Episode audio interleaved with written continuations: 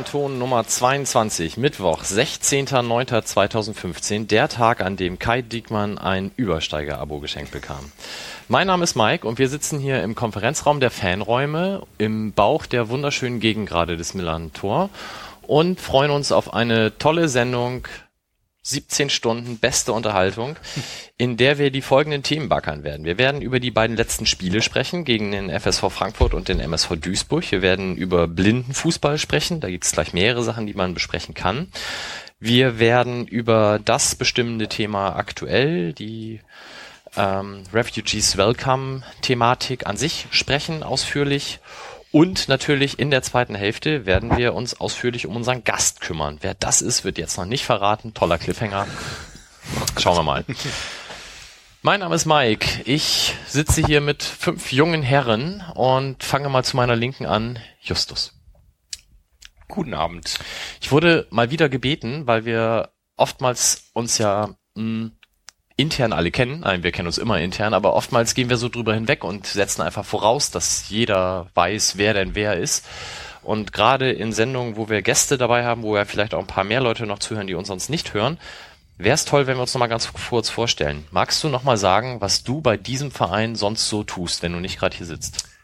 Ja, also ich heiße Justus, arbeite im Fanladen St. Pauli, hier direkt nebenan. Das ist der mit den T-Shirts. Nein, das ist nicht der Fanshop, sondern der Fanladen. Das ist das Fanprojekt für alle St. Pauli-Fans. Und ich bin der Fanbeauftragte des FC St. Pauli. Einer von zwei. Hervorragend. Zu seiner Linken, mit einem grünen Cappy, Wolf. Nicht zu seiner Linken. Er wollte nicht neben mir sitzen. Ich sitze schräg gegenüber, quasi mit dem Rücken zum Dom. Ja, ich bin Wolf Moin Moin und ich darf die Blindenfußballer des F. St. Pauli trainieren und habe die Blindenreportage, also die Hörplatz-Initiative, wo Blinde und Sehgeschädigte live im Stadion die Spielbeschreibung äh, hören können. Also die hören über Kopfhörer, wie das Spiel läuft, wenn sie es nicht sehen können. Und ich darf das äh, seit Nummer elf Jahren auch schon sprechen. Landläufig auch als AFM-Radio bekannt. Ja, das AFM-Radio überträgt ganz genau genommen diese Blindenreportage. Da lege ich immer sehr viel Wert drauf, weil das vielleicht gar nicht viele Leute wissen. Äh, am Anfang gab es erst nur eine Blindenreportage und in der dritten Liga gab es ganz wenig ähm, Möglichkeiten, den F. St. Pauli zu verfolgen. Und es gab dann eine Initiative eines äh, Fußballkollegen von mir, der mit Alexander Gunkel zusammen Kunstgeschichte studiert hat. Und der hat gesagt, lass uns doch diese gute Reportage äh, mit einem Internetradio verbinden. Kunkel hat das studiert? War die, ja, Alex hat Kunstgeschichte studiert und Mann, der das andere, eine eigene Sendung wert. Der andere Alex ist jetzt äh, Museumsdirektor in Lübeck im Behnenhaus Trägerhaus. Liebe Grüße Alex, mit dem habe ich hier zusammen Fußball gespielt, 91 angefangen und aktiv bin ich jetzt wieder in den dritten Senioren. Leider im Moment verletzt. Und bei uns immer zuständig für die fußballerische, taktische Feinjustierung, Inverse, Winger und ähnliche Geschichten. Nee, ist falsch. Da macht aber auch der Herr zu seiner Linken kräftig mit, nämlich Sebastian. Äh, moin. Ich sitze aber rein formal gesprochen, sitze ich jetzt auch Wolf gegenüber, weil ich ja nicht direkt links von ihm sitze, sondern mit dem Rücken zur Tür. Wer von unseren also, Hörern das nachher richtig aufzeichnet, wie wir sitzen, darf bei der nächsten Sendung äh, einen Aufkleber abholen. Also rechts und links neben mir sind die Stühle frei. Okay. Ähm, Sebastian, was machst du sonst so? Den Millanton. Ähm, was mache ich sonst noch? Ich laber zu viel im Internet unter Curious bei Twitter und ansonsten so beruflichen Kram. Sehr wohl. Und dann, wie immer, formvollendet gekleidet, unser Fashion- und Beauty-Beauftragter Wilko. Ja, guten Abend. Heute auch extra für Sebastian wieder in Lammfell. Ich habe es schon zur Kenntnis genommen. Er hat ja schon äh, positiv gutiert, wie wir äh, in der Modeszene sagen. Äh, ja, guten Abend. Ich bin ähm, sonst beim Übersteiger und ähm, mache im Verein nix. Ich ja. sitze hier, ich weiß auch gar nicht so genau, warum ich hier sitze, aber ab und zu ähm, versuche ich was beizutragen beim Millanton. So. Ja, schauen wir mal, ob das heute gelingt. Ja, es ist immer ein schmaler Grad. Und dann, last but not least, unser Gast, Robin. Guten Abend. Moin, guten Abend. Was machst du denn so beim FC St. Pauli? ähm, ja, in der, in der Regel stehe ich im Tor, wenn ich gerade Zeit habe. Und ähm, ich freue mich heute Abend hier zu sein. Bin sehr gespannt, was mich hier in den nächsten Minuten, Stunden erwartet. Und ähm, Und wir erst. ja, freue mich auf einen netten Abend. Du bist hoffentlich von Schnecke ausreichend vorgewarnt worden. Ja, er hat gesagt, ich soll Zeit mitbringen. dann, dann, dann klappt das schon. Der weiß, wovon er redet. Ja. Okay, ja, ihr werdet damit festgestellt haben, liebe Stammhörer, Christoph ist nicht da, der ist immer noch beschäftigt mit seinem Buchprojekt. Aber das soll uns nicht weiter hindern und spart uns im Zweifel viel Zeit. Ähm, fangen wir also an. Als erstes Thema habe ich hier auf meinem Zettel stehen Blindenfußball und da gibt's einiges zu berichten. Nämlich, es war kürzlich die EM, wo Wolf zu, vor Ort war. Es gab den letzten Bundesligaspieltag, wo wir ganz knapp nicht deutscher Meister geworden sind und es steht an, dass, ähm, ich hätte fast Hallenmasters gesagt, bisher war es um einen Hallenmasters, aber es ist jetzt zum ersten Mal draußen. Magst du mit der EM beginnen? Ich beginne mit der EM, genau. Das ist äh, Ende August, in den letzten zehn Tagen des Augusts gab es in England, in Hereford, die Europameisterschaft. Diese Europameisterschaft ist das Turnier gewesen, wo ähm, sich die europäischen Teams für die Paralympics qualifizieren. Also die, ja, das Ziel bei dieser EM war nur ins Finale zu kommen, um damit für die Paralympics qualifiziert zu sein. Wir haben mit Zerdal einen Nationalspieler im deutschen Team. Und aufgrund einer verletzten Miserie der ja, einiger Stammspieler gab es dann eine, eine Suche nach noch einem Abwehrspieler. Und dann kam Rasmus, der jüngste Blindenfußballer von uns, der 15 ist, wurde angefragt, ob er mit zur EM fährt und da habe ich dann ein bisschen hin und her überlegt. Sven, unser Torhüter, ist hingefahren, hat gesagt, ich fahre nach Hereford, guck mir da die Finalspiele an. Und dann habe ich überlegt, oh, Finalspiele, zwei Tage, irgendwie, äh, eigentlich ist es geiler, die Vorrundenspiele zu sehen. Und habe dann irgendwie rumrecherchiert, im Internet geguckt und bin dorthin gefahren, weil es günstige Flüge gab und auch, ja, eine einigermaßen günstige Unterbringung in einem Hotel Green Dragon, uraltes Hotel, irgendwie schon 1200 wurden da Leute untergebracht. Irgendwie ist Tatsache. Seitdem nicht renoviert. Und wie in so einem Barnaby-Krimi. Ey, da, ganz ehrlich, also da, ich habe da auch dann, ich lese ja nicht oft sowas, aber so TripAdvisor dann gelesen und irgendwie so, Alter, Fotos von braunem Wasser in der Badewanne, da kommt braunes Wasser aus den Wänden und so, hier sieht's aus wie im Shining Hotel oder sowas, aber es ist echt zu empfehlen. Es ist richtig schöne, uralte, englische äh, Klitsche mit, weiß ich nicht, also früher wurden da die Kutschen reingefahren und die Gäste des Bischofs oder der, ich weiß gar nicht, wie die da alle heißen, also Kirche übernachten, schönes Ding. Da gibt's das Royal National College for the Blind. Das ist sozusagen die englische ja, Universität oder wo blinde Menschen studieren können und dort gibt es einen sehr guten Blindenfußballplatz und dort fand das Turnier statt. Da hat 2010 auch übrigens auch die Weltmeisterschaft stattgefunden und da habe ich dann sozusagen mir eine Akkreditierung habe ich da bekommen und habe dann jedes Spiel gesehen. Habe mir einfach vorgenommen, ich gucke jeden Tag jedes Spiel, vier Spiele lang Blindenfußball. Und Wie, abends. viel, wie viele Teams nehmen da teil? Das waren jetzt, lass mich lügen, sechster Platz. Es waren zehn Teams, zehn Teams, zwei Fünfergruppen und äh, erster, zweiter Halbfinale und dann die Halbfinals, äh, die, die Sieger dagegen im Finale und die anderen um Platz zwei. War total interessant. Deutschland hatte eine harte Gruppe, Türkei dabei und England dabei, die beide auch als Profis richtig arbeiten, weil die FA, die Football Association, ihren Nationalkaderspielern quasi so einen äh, Angestelltenstatus da verpasst hat. Also die, die kriegen da zweieinhalbtausend Pfund im Monat dafür, dass sie täglich trainieren und sich da vorbereiten, weil die hatten ein Ziel, nämlich nach Rio sich zu qualifizieren. Und das haben sie leider verpasst, weil sie im Penaltyschießen im Halbfinale gegen Russland rausgeflogen sind. Das war dann nämlich das Ding, dass die ganzen Finalspiele irgendwie gingen alle 0-0 aus. Die Spielzeit sind zweimal 25 Minuten.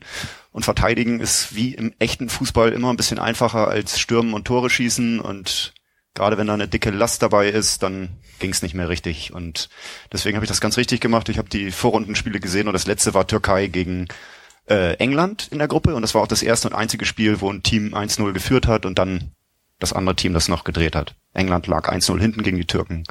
Und Deutschland hat gegen England gespielt, das war das Highlight der EM, weil die Engländer echt Deutschland hassen. Ich bin, das ist echt so, ich hatte, also ich war mit England nicht so gut. Ich hatte mit England so ein Erlebnis, ein Kumpel von mir, Jaguar-Teilehändler, mit dem bin ich mal hingefahren vor 25 Jahren und bin dann in Derby ausgestiegen und habe gesagt, Alter, das ist hier so furchtbar.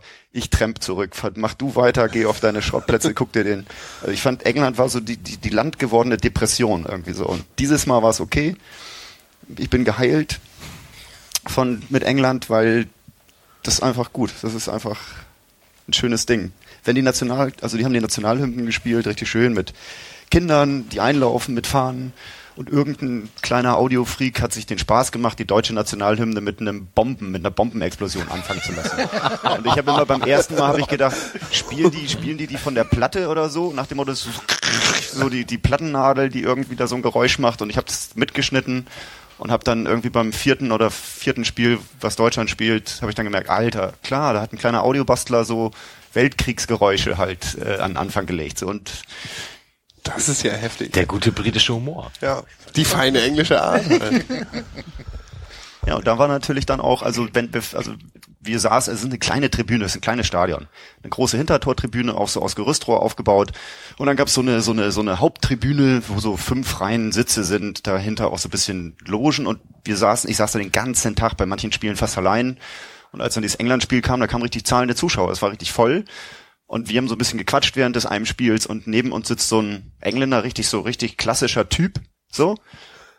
Und er sagt dann, seine, seine Frau zeigt so auf uns, ey, die haben die ganze Zeit geredet beim Spiel, so die.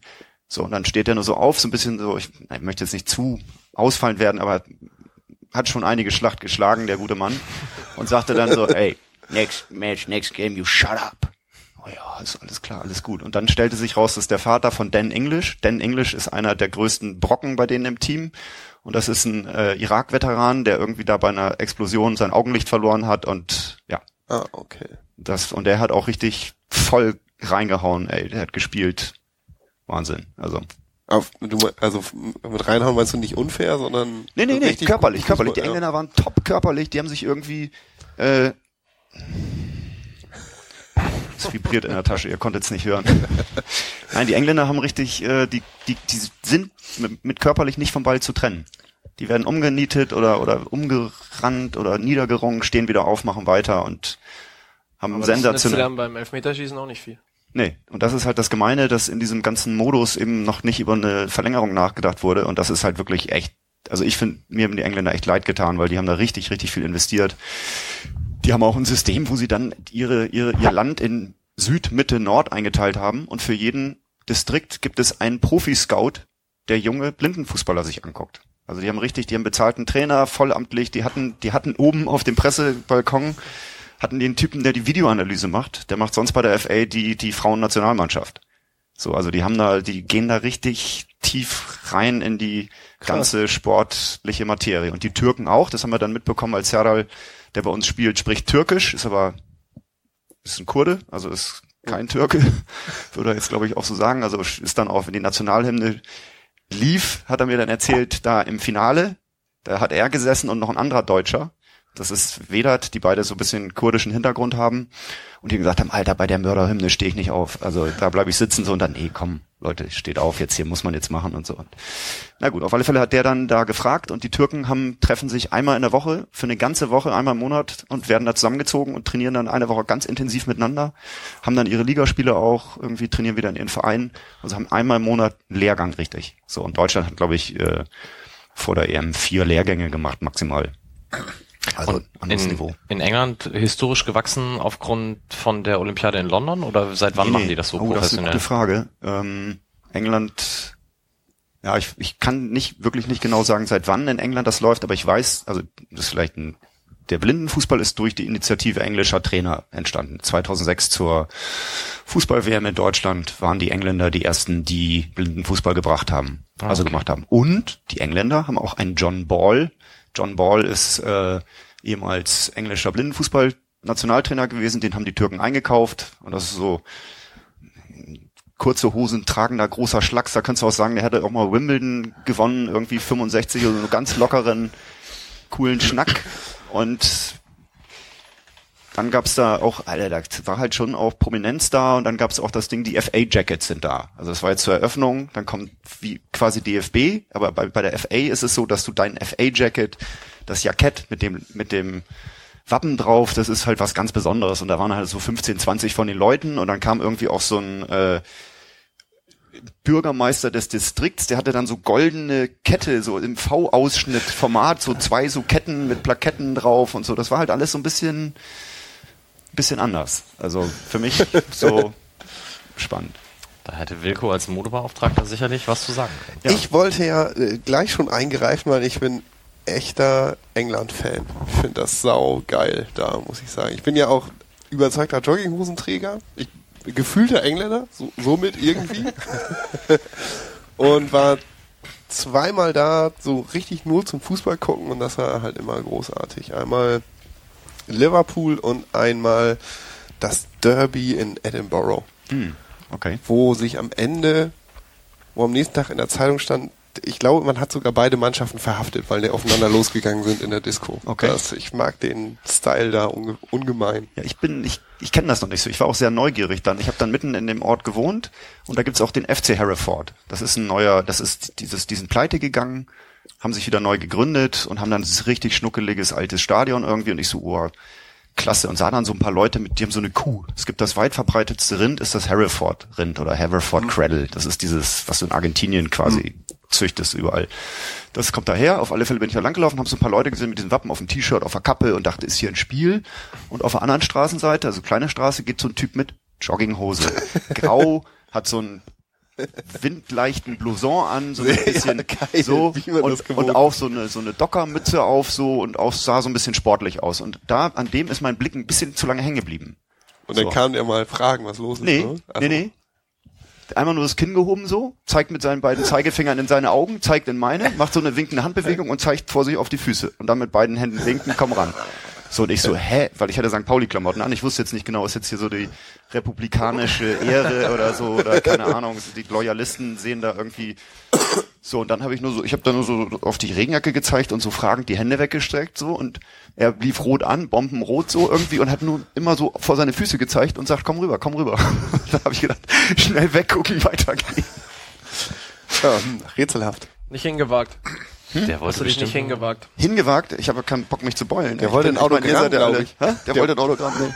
Aber ernsthaft, Ey, Jackentausch oder so. Schuhe Jedes tauschen, Mal- deswegen hat er immer auf die Schuhe tauschen, gezeigt. natürlich. Keine Schuhe, Digga. Hier, lass mal da. Achso, da, guck mal meine Schuhe. Willst du meine Schuhe mal sehen? Ja, Und dabei ist er ganz rot geworden, weil er findet die so schön, dass da irgendwie so ein... Weil er mal so nach unten gucken musste. Es ist Blut da so reingelaufen.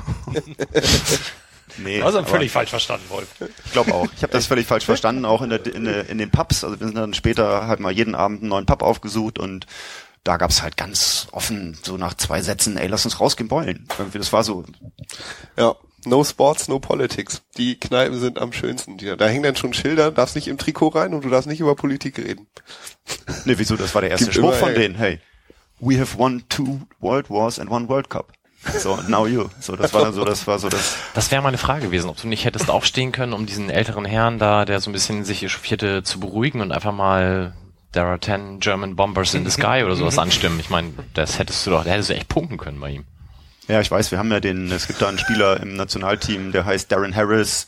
Und den haben wir immer Ah, schon, den haben wir, Harris. ja, eben, genau, richtig. Den Großartig. Haben wir, da haben wir immer schon bejubelt, aber das ist dann auch irgendwann egal. Also die sollen mal mit ihrem Nationalkram da irgendwie weitermachen. So, das ist, ich fand aber eine Sache geil. Fußball, Kirche und quasi so das, äh, so bäuerliche Kultur, so, das ist da sozusagen in einer, äh, Ja, in einer, sau in cool. einer, einer, hä? was findest du auch? Finde ich echt sau cool. Ich mag, Wie bei der Bildzeitung. Ich mag dieses Rum, auch dieses tatsächliche, dieses Proletenhafte finde ich sau geil, dass den Leuten das auch total, die sind da ehrlich geradeaus und so und finde ich super. Weil ich Wolfs Erfahrung jetzt so völlig gegenläufig mitgekriegt habe, weil irgendwie die letzten dreimal oder was die drüben war. Also ich habe Familie da, ich bin gefühlt einmal im Jahr eine Woche in Südostengland.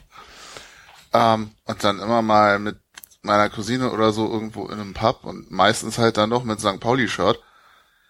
Es, es gibt so viel positives Feedback, mitten in London teilweise yo, mate, cool shirt. Und dann hast du irgendwie einen Grund zum Reden. Und ähm, letztes Mal im Frühjahr waren wir irgendwie in Name vergessen, wie der Ort heißt, ähm, da wo der Autor von Winnie the Pooh gewohnt hat. Ach Da, Also es, Ja, nein, es, ernsthaft, es, gibt, es gibt diesen Wald irgendwie. Äh, In den, dem den, Pub war ich auch schon mal.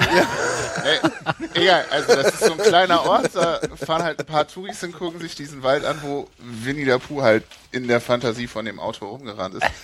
Ähm, und da, Wie, Lass ihn doch mal ausreden. da gibt's halt auch Pubs und dann waren wir irgendwie später, später irgendwie noch in so einem Pub und total dörflich, total bäuerlich. Irgendein Typ guckt mich an, ich glaube, ich hatte sogar ein Totenkopf-Shirt an. guck ich so an, Shane Pauli. Ich so, äh, dachte noch so, äh, also auch Sag so nichts ein Falsches. Nee, ja, genau. das ist HSV. Bäriger Typ so, äh, was, was willst du da sagen? So, ja, also, äh, irgendwie ja erzählt, dass seine Freundin wohl irgendwie öfter mal rüberkommt, um hier Fußball zu gucken und wie cool er das findet und antifaschistisch und so. Äh, also da sind schon auch sehr viel coole Leute unterwegs, die dann halt auch viel mehr über uns wissen, als man irgendwie hier so landläufig erwartet. Ja. Ähm, Nee, Fußballkultur. Ja, Cool. der Poo Pub werden wir googeln und verlinken. Aber ich muss jetzt das England-Ding beenden, weil es sind ja noch zwei weitere Blindenfußball. Ja, aber sag mal ganz schnell- kurz, Olympia-Qualifikation verpasst. Verpasst, genau, weil ähm, unentschieden im ersten Spiel gegen die Türkei, 0-0, wo die Türken noch gar nicht gewusst haben, was sie alles konnten.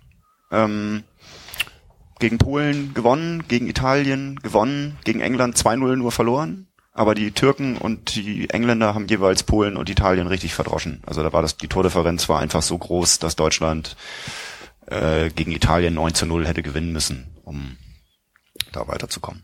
Und die Türken sind im Endeffekt äh, gegen Russland im Finale, äh, ja, sind sie dann Europameister geworden. Und England ist todtraurig, dass sie nicht für die Paralympics qualifiziert sind und das ist auch für die Sportart, finde ich, echt traurig. Oh, was war das? Da war gerade eben jemand.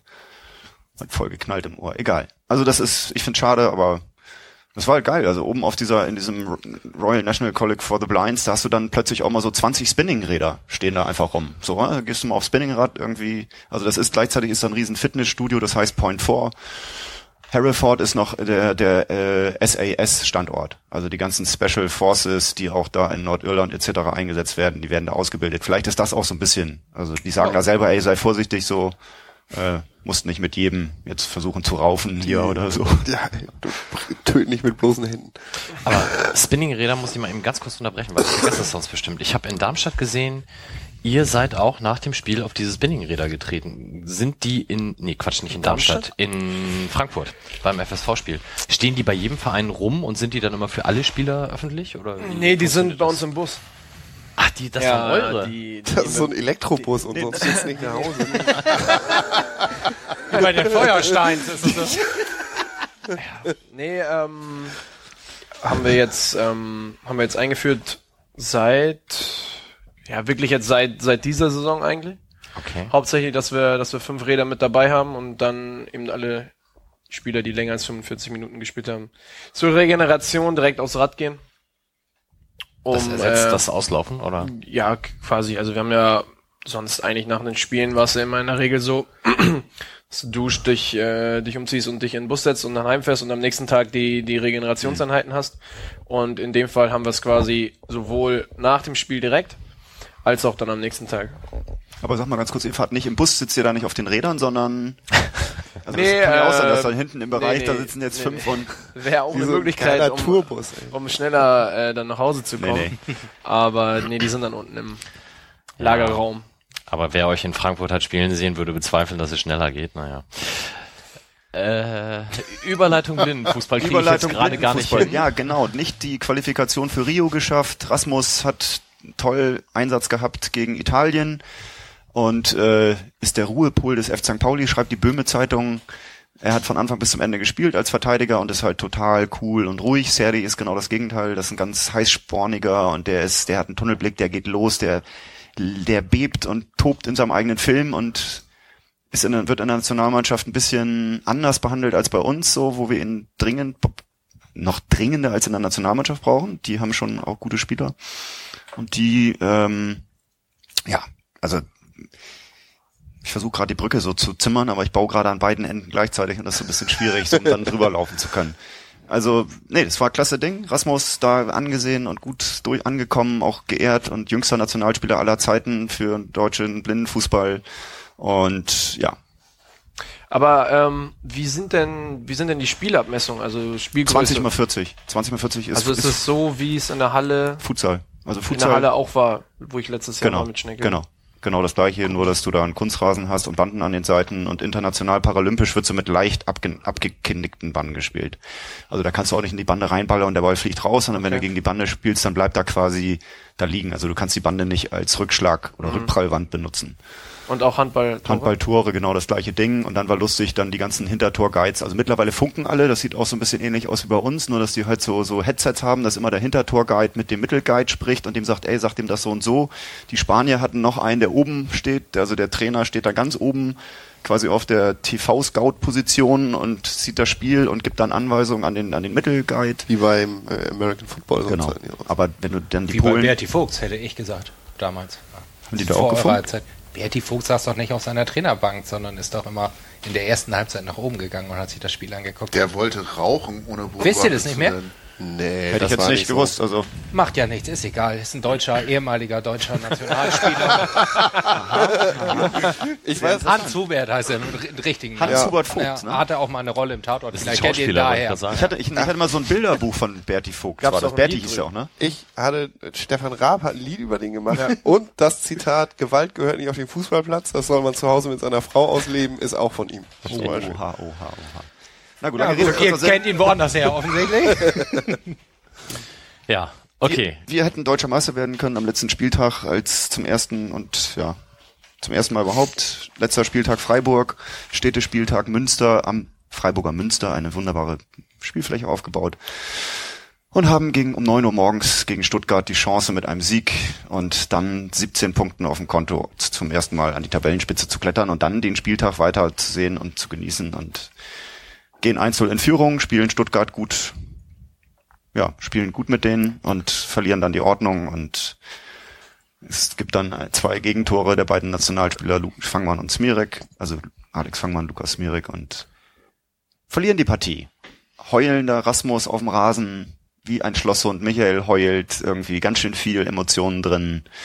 Und ja, das war schon, das war krass. Das war ein krasses äh, Erlebnis so als Trainer oder auch als als bisschen sportlich Verantwortlicher ähm, in einem Spiel richtig was erreichen zu können oder so richtig sich ein Ziel zu setzen. Auch wir wollen den deutschen Meister mal besiegen. Haben wir letztes Jahr übrigens auch gemacht, haben wir 1-0 geführt und haben die Partie auch 2-1 verloren. Also haben das einfach wiederholt und das war komisch. Da stellt sich dann ja schon mal irgendwann die Trainerfrage. Die stellt sich auf alle Fälle, aber zum Glück sind wir nicht in England, wo die Trainer so geil bezahlt sind, weil die haben nämlich alle ihren Vertrag verloren und müssen sich jetzt was Neues suchen. Aber das ist auch ganz geil, weil England hatte tatsächlich eine Problematik, dass die mit ihren Leistungsspielern, die durften an keinen Turnieren teilnehmen. Die durften nur im paralympischen Oberspitzenbereich wurden die sozusagen isoliert. Durften auch nicht zum Beispiel nach Tschechien auf das Turnier fahren, nach Butschowice, Brünn. Und das haben die jetzt ein bisschen aufgebrochen, weil sie diese Nationalspieler wieder auf Vereinsteams verteilt haben und nach dem Vorbild der deutschen Blindenfußball-Bundesliga auch jetzt eine Liga spielen. Damit die mehr Wettkampfpraxis auf einem guten Niveau haben und haben sozusagen die ganzen Nationalspieler in verschiedene Vereine verteilt. Also die müssen jetzt, drei spielen jetzt da in Hereford am RNC, Royal National College for the Blinds, da haben die jetzt ein Team. Und gegen die werden wir dann wahrscheinlich nächstes Jahr in Butschowice spielen. Aber das ist jetzt schon ein Schritt zu weit. Stuttgart verkackt. Und Marburg ist deutscher Meister geworden. Und da ist ganz interessant, weil Marburg hatte einen sehgeschädigten Torhüter ganz lange, Niklas Schubert.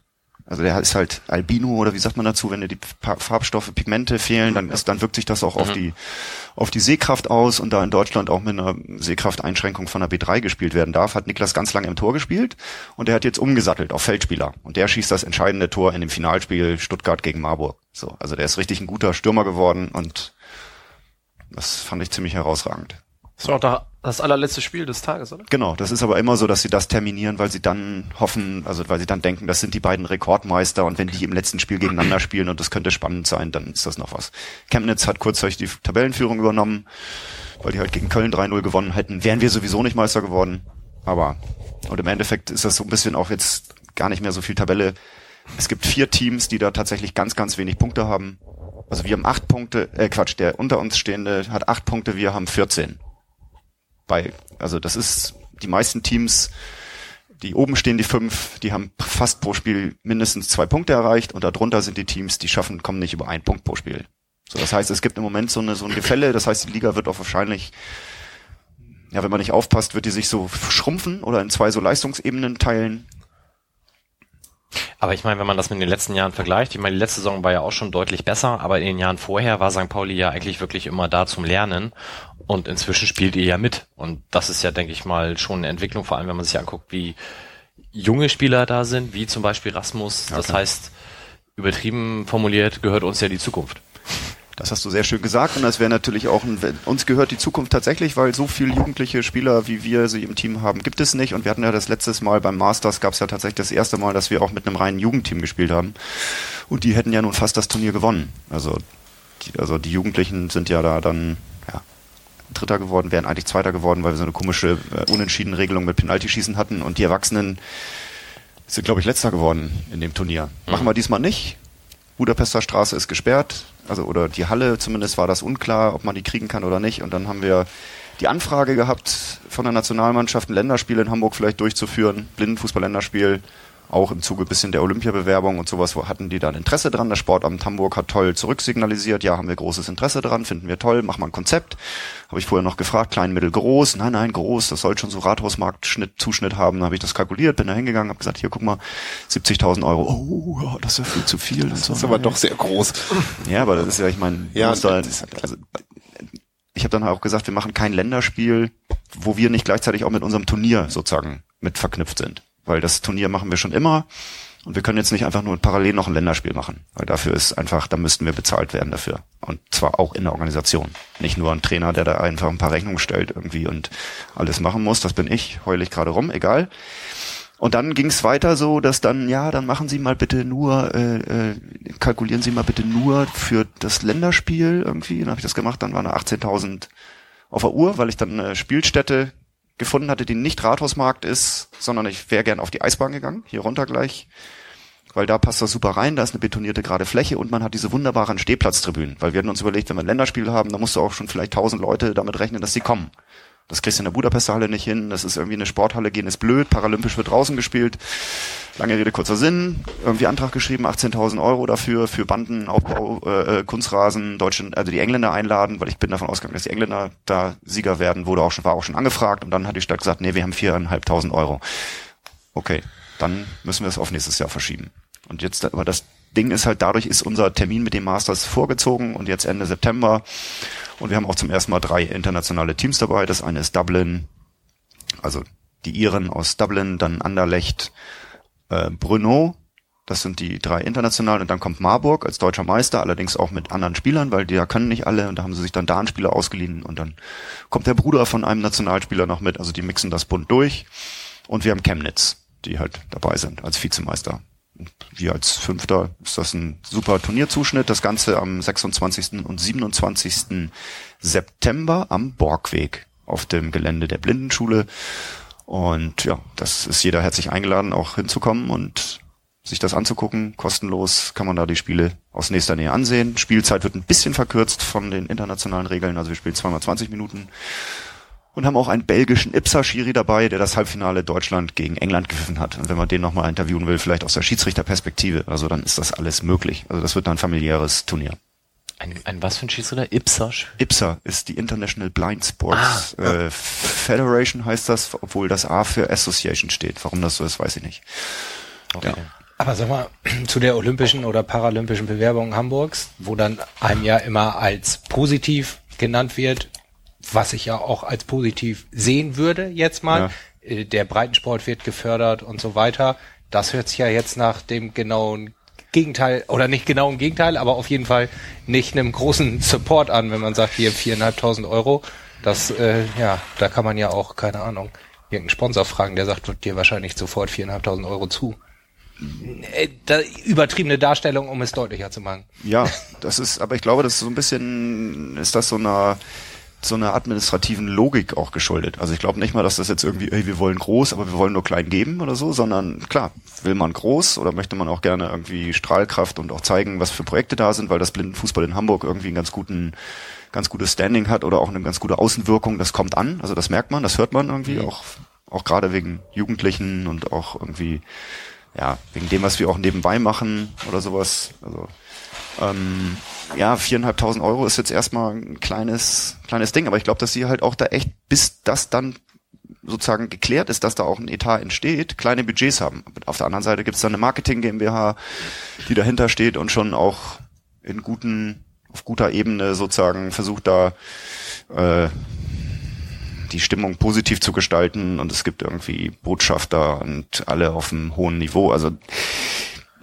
ich finde bei Olympia ist das Ding, glaube ich, also da muss man einfach drauf gucken, dieses Vertragswerk, was sozusagen das IOC mit der Stadt schließt. Also das, da muss man genau hingucken. Und soweit ich das verstehe, ich weiß das, ich weiß das nicht genau, aber ich glaube, das ist tatsächlich sowas ähnliches wie so eine Generalvollmacht. Also du, die Stadt, wenn die das unterschreibt, die unterschreiben, dass sie bei irgendwelchen Sachen komplett die Haftung übernehmen. Die, das IOC nimmt sich die, die Organisation, die Sponsorenrechte, also die nehmen sich sozusagen die ganze ähm, merkantile mm, Materie in die Hand. Unsere Sponsoren, eure weg, gar nichts, wir, alles wir. Wenn aber was schief geht, ihr. So, und das ist so ein, das ist, glaube ich, eine Sache, die ist so unglaublich anmaßend und jenseits der Zeit. Also das ist so, Coca-Cola kommt und macht hier, möchte hier irgendwie ein Fest auf dem Heiligen Geistfeld machen oder nennen wir, würden wir sagen, Heiligen Geistfeld gehört dem F. St. Pauli oder sowas in der Richtung gibt's nicht, ist zum, ist zum Glück auch nicht so, ist egal. Aber wenn dann irgendwas passiert, da ist Sturm, das kann nicht aufgebaut werden, so, nee, St. Pauli, dann seid ihr dran. So. Aber wenn die Eintrittsgelder und alles und die ganze äh, äh, Naja, das Übliche, was man an Olympia halt äh, in diesem ganzen 500 Seiten Konstrukt, äh, was da heute ja auch veröffentlicht wurde. Also Wurde das? Tatsächlich? Ja, ich meine schon. Also ich habe das irgendwo in Twitter vorbeifliegen sehen, aber es gab dann ja heute andere Themen. das ist halt immer ein bisschen schade. Für uns ist das halt so eine Sache, so Rasmus oder so junge Spieler, da würdest du denken, wow, dann kommt das wirklich beste Blindenfußballturnier, das Paralympische nämlich, das wäre in der Stadt. Das wäre direkt, das, da werden wir mit dabei sein, so ungefähr. Wie auch immer, in welcher Randposition oder mitgestaltend oder sonst was.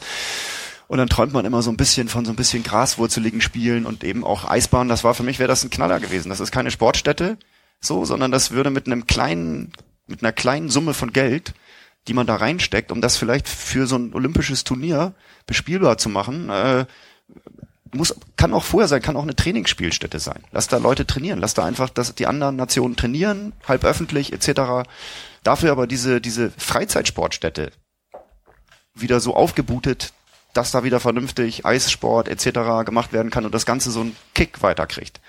Das wären so Sachen, wo ich denke, das sind so Win-Win-Situationen und dann träumt man in solchen Gedanken und denkt, das ist geil, aber im Prinzip ist das ein vollkommenes Business. Das ist Business und wer da sozusagen in der Ebene ist, Business mitzumachen, macht Business und die anderen sind quasi die ehrenamtlichen Zulieferer. So, das ist, das ist einfach, das ist, das ist die Realität, glaube ich, aber Ehrenamtliche Zulieferer ist ja vielleicht nochmal ein gutes Stichwort fürs Masters. Also die Spiele gehen an beiden Tagen um 10 Uhr los. genau.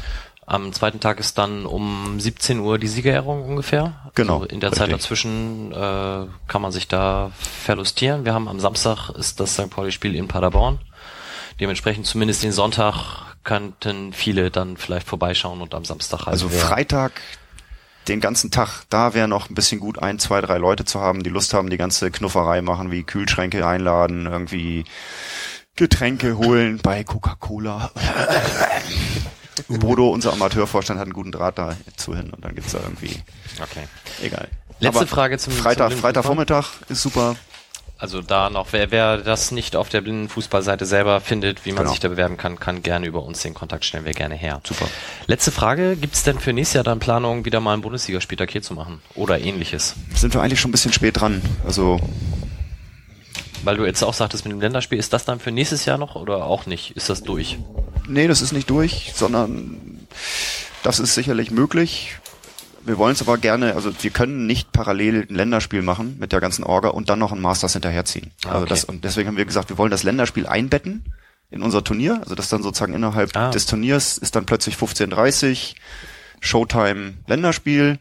Aber die, die äh, notwendige Infrastruktur wird durch uns oder durch unser Turnier schon auch vorher benutzt und weiter benutzt. Also dass man nicht einfach für ein Event aufrüttelt und sagt, oh klar, hier bum bum bum alles und das ist dann in einer Stunde 15 vorbei, sondern dass man dann einfach sagt, okay, die Struktur, die man dafür aufbauen muss, die kommt auch sozusagen dem organisierten Sport und dem äh, etablierten Vereinsturnier zugute. Und so haben beide was davon. Und das ist übrigens auch ein Punkt der Hamburger äh, Dekadenstrategie. Also es gibt ja eine hoch ausgeklügelte Dekadenstrategie, wo drin steht, dass zum Beispiel Leistungssport und Breitensport äh, gerne auch parallel oder miteinander verknüpft stattfinden kann bei Events oder Sportveranstaltungen und so weiter und so fort. Also stehen eigentlich ganz gute Sachen drin, aber ja, die Dafür gibt's halt 4.500 Euro. Ja. Das ist, wenn die nicht den anderen Etat haben, weißt du, das, man kann ja immer, kann immer viel sagen, das ist böse gemeint oder Ja, so, aber ich ich glaube, weiß, die haben einfach, du- die haben einfach so. den, das Budget und den Etat nicht und äh, im Prinzip kann man sagen, schön, dass sie dafür keine Schulden machen, dass sie jetzt 70.000 Euro äh, irgendwie so, Bei der HSH Nordbank sich leihen. genau. Nonnen, Nonnenmacher oder was.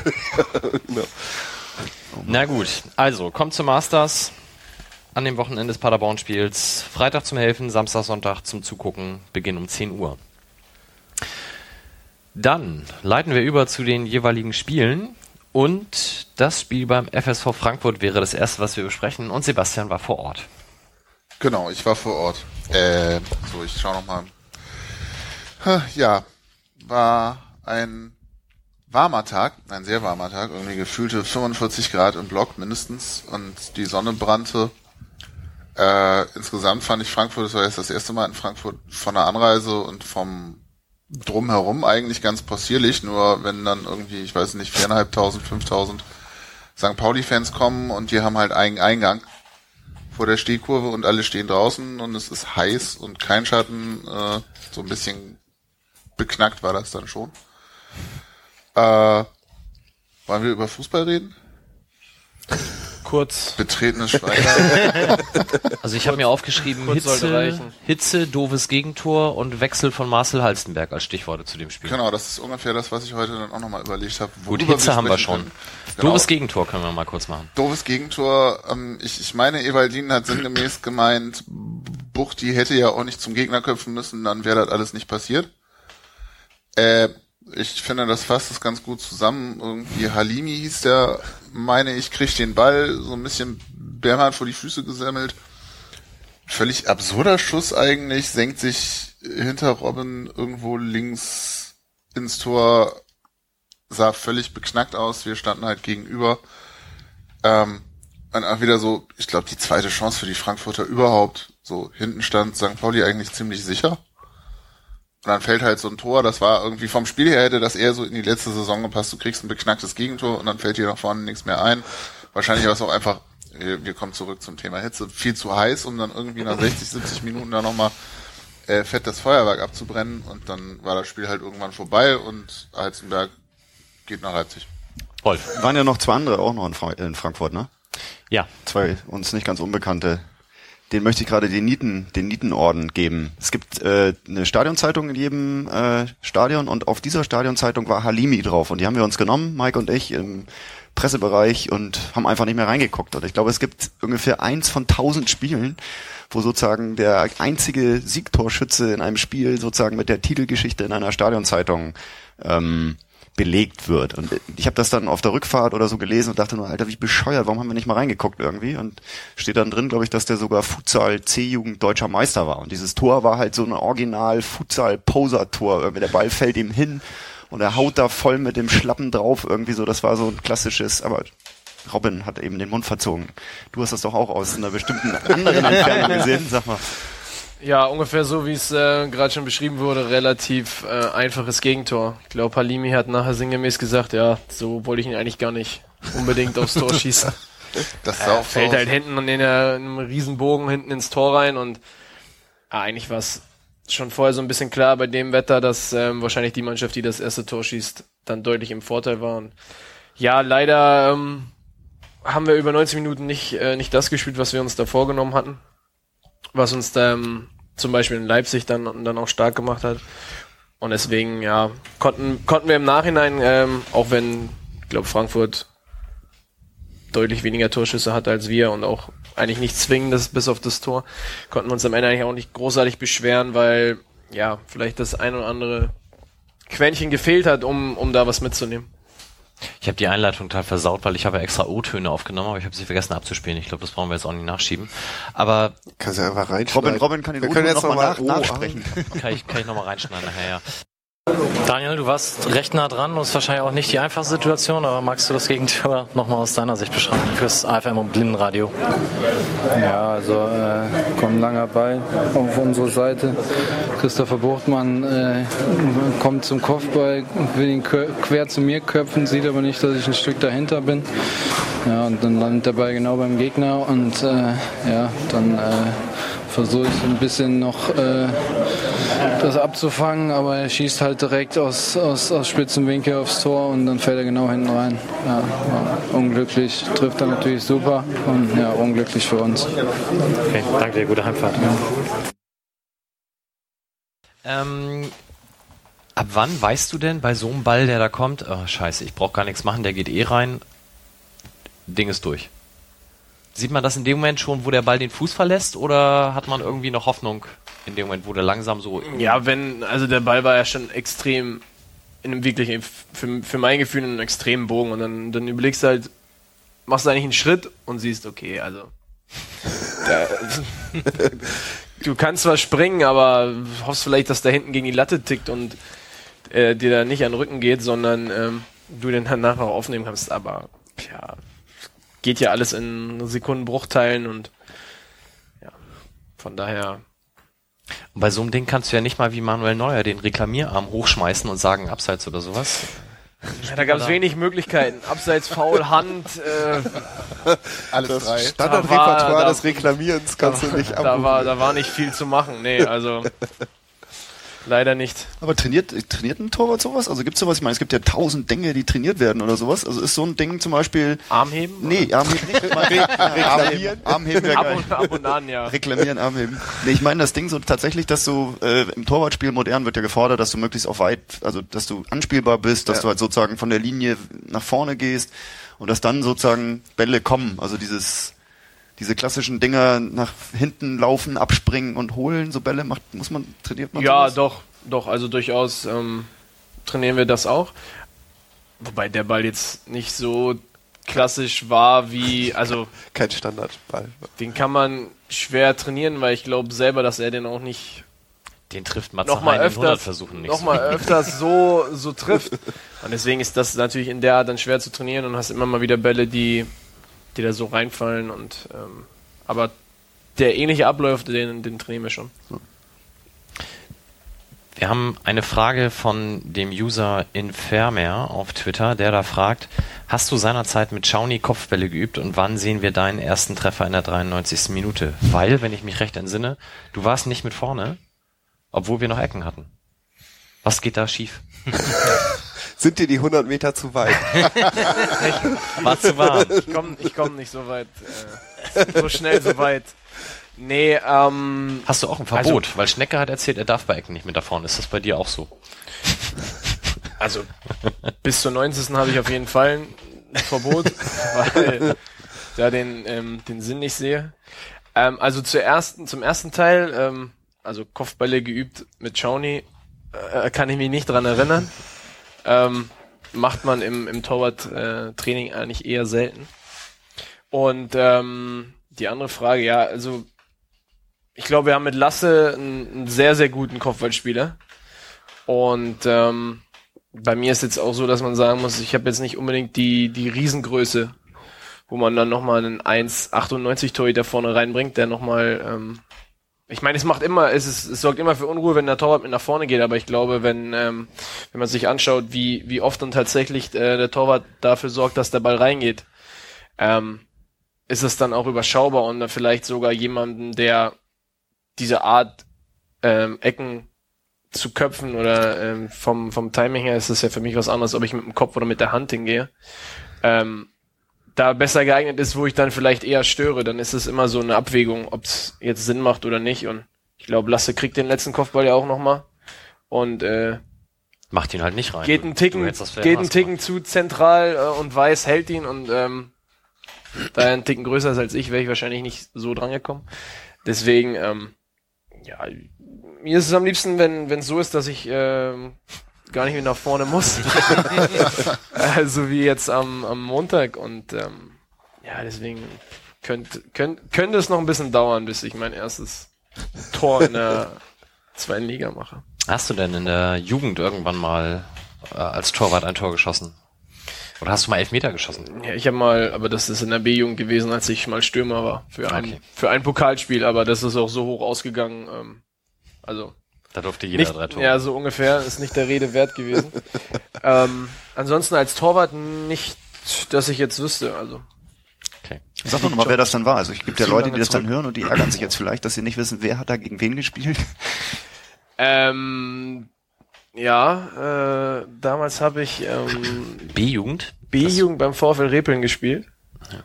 Und da hatten wir, meine ich, äh, ich weiß jetzt gar nicht mehr, Neukirchen Flühen. Ich weiß auch nicht mehr genau, welcher Verein es war. SV Neukirchen oder Preußen Flühen. Ich glaube 16 zu 1, 16 zu 2.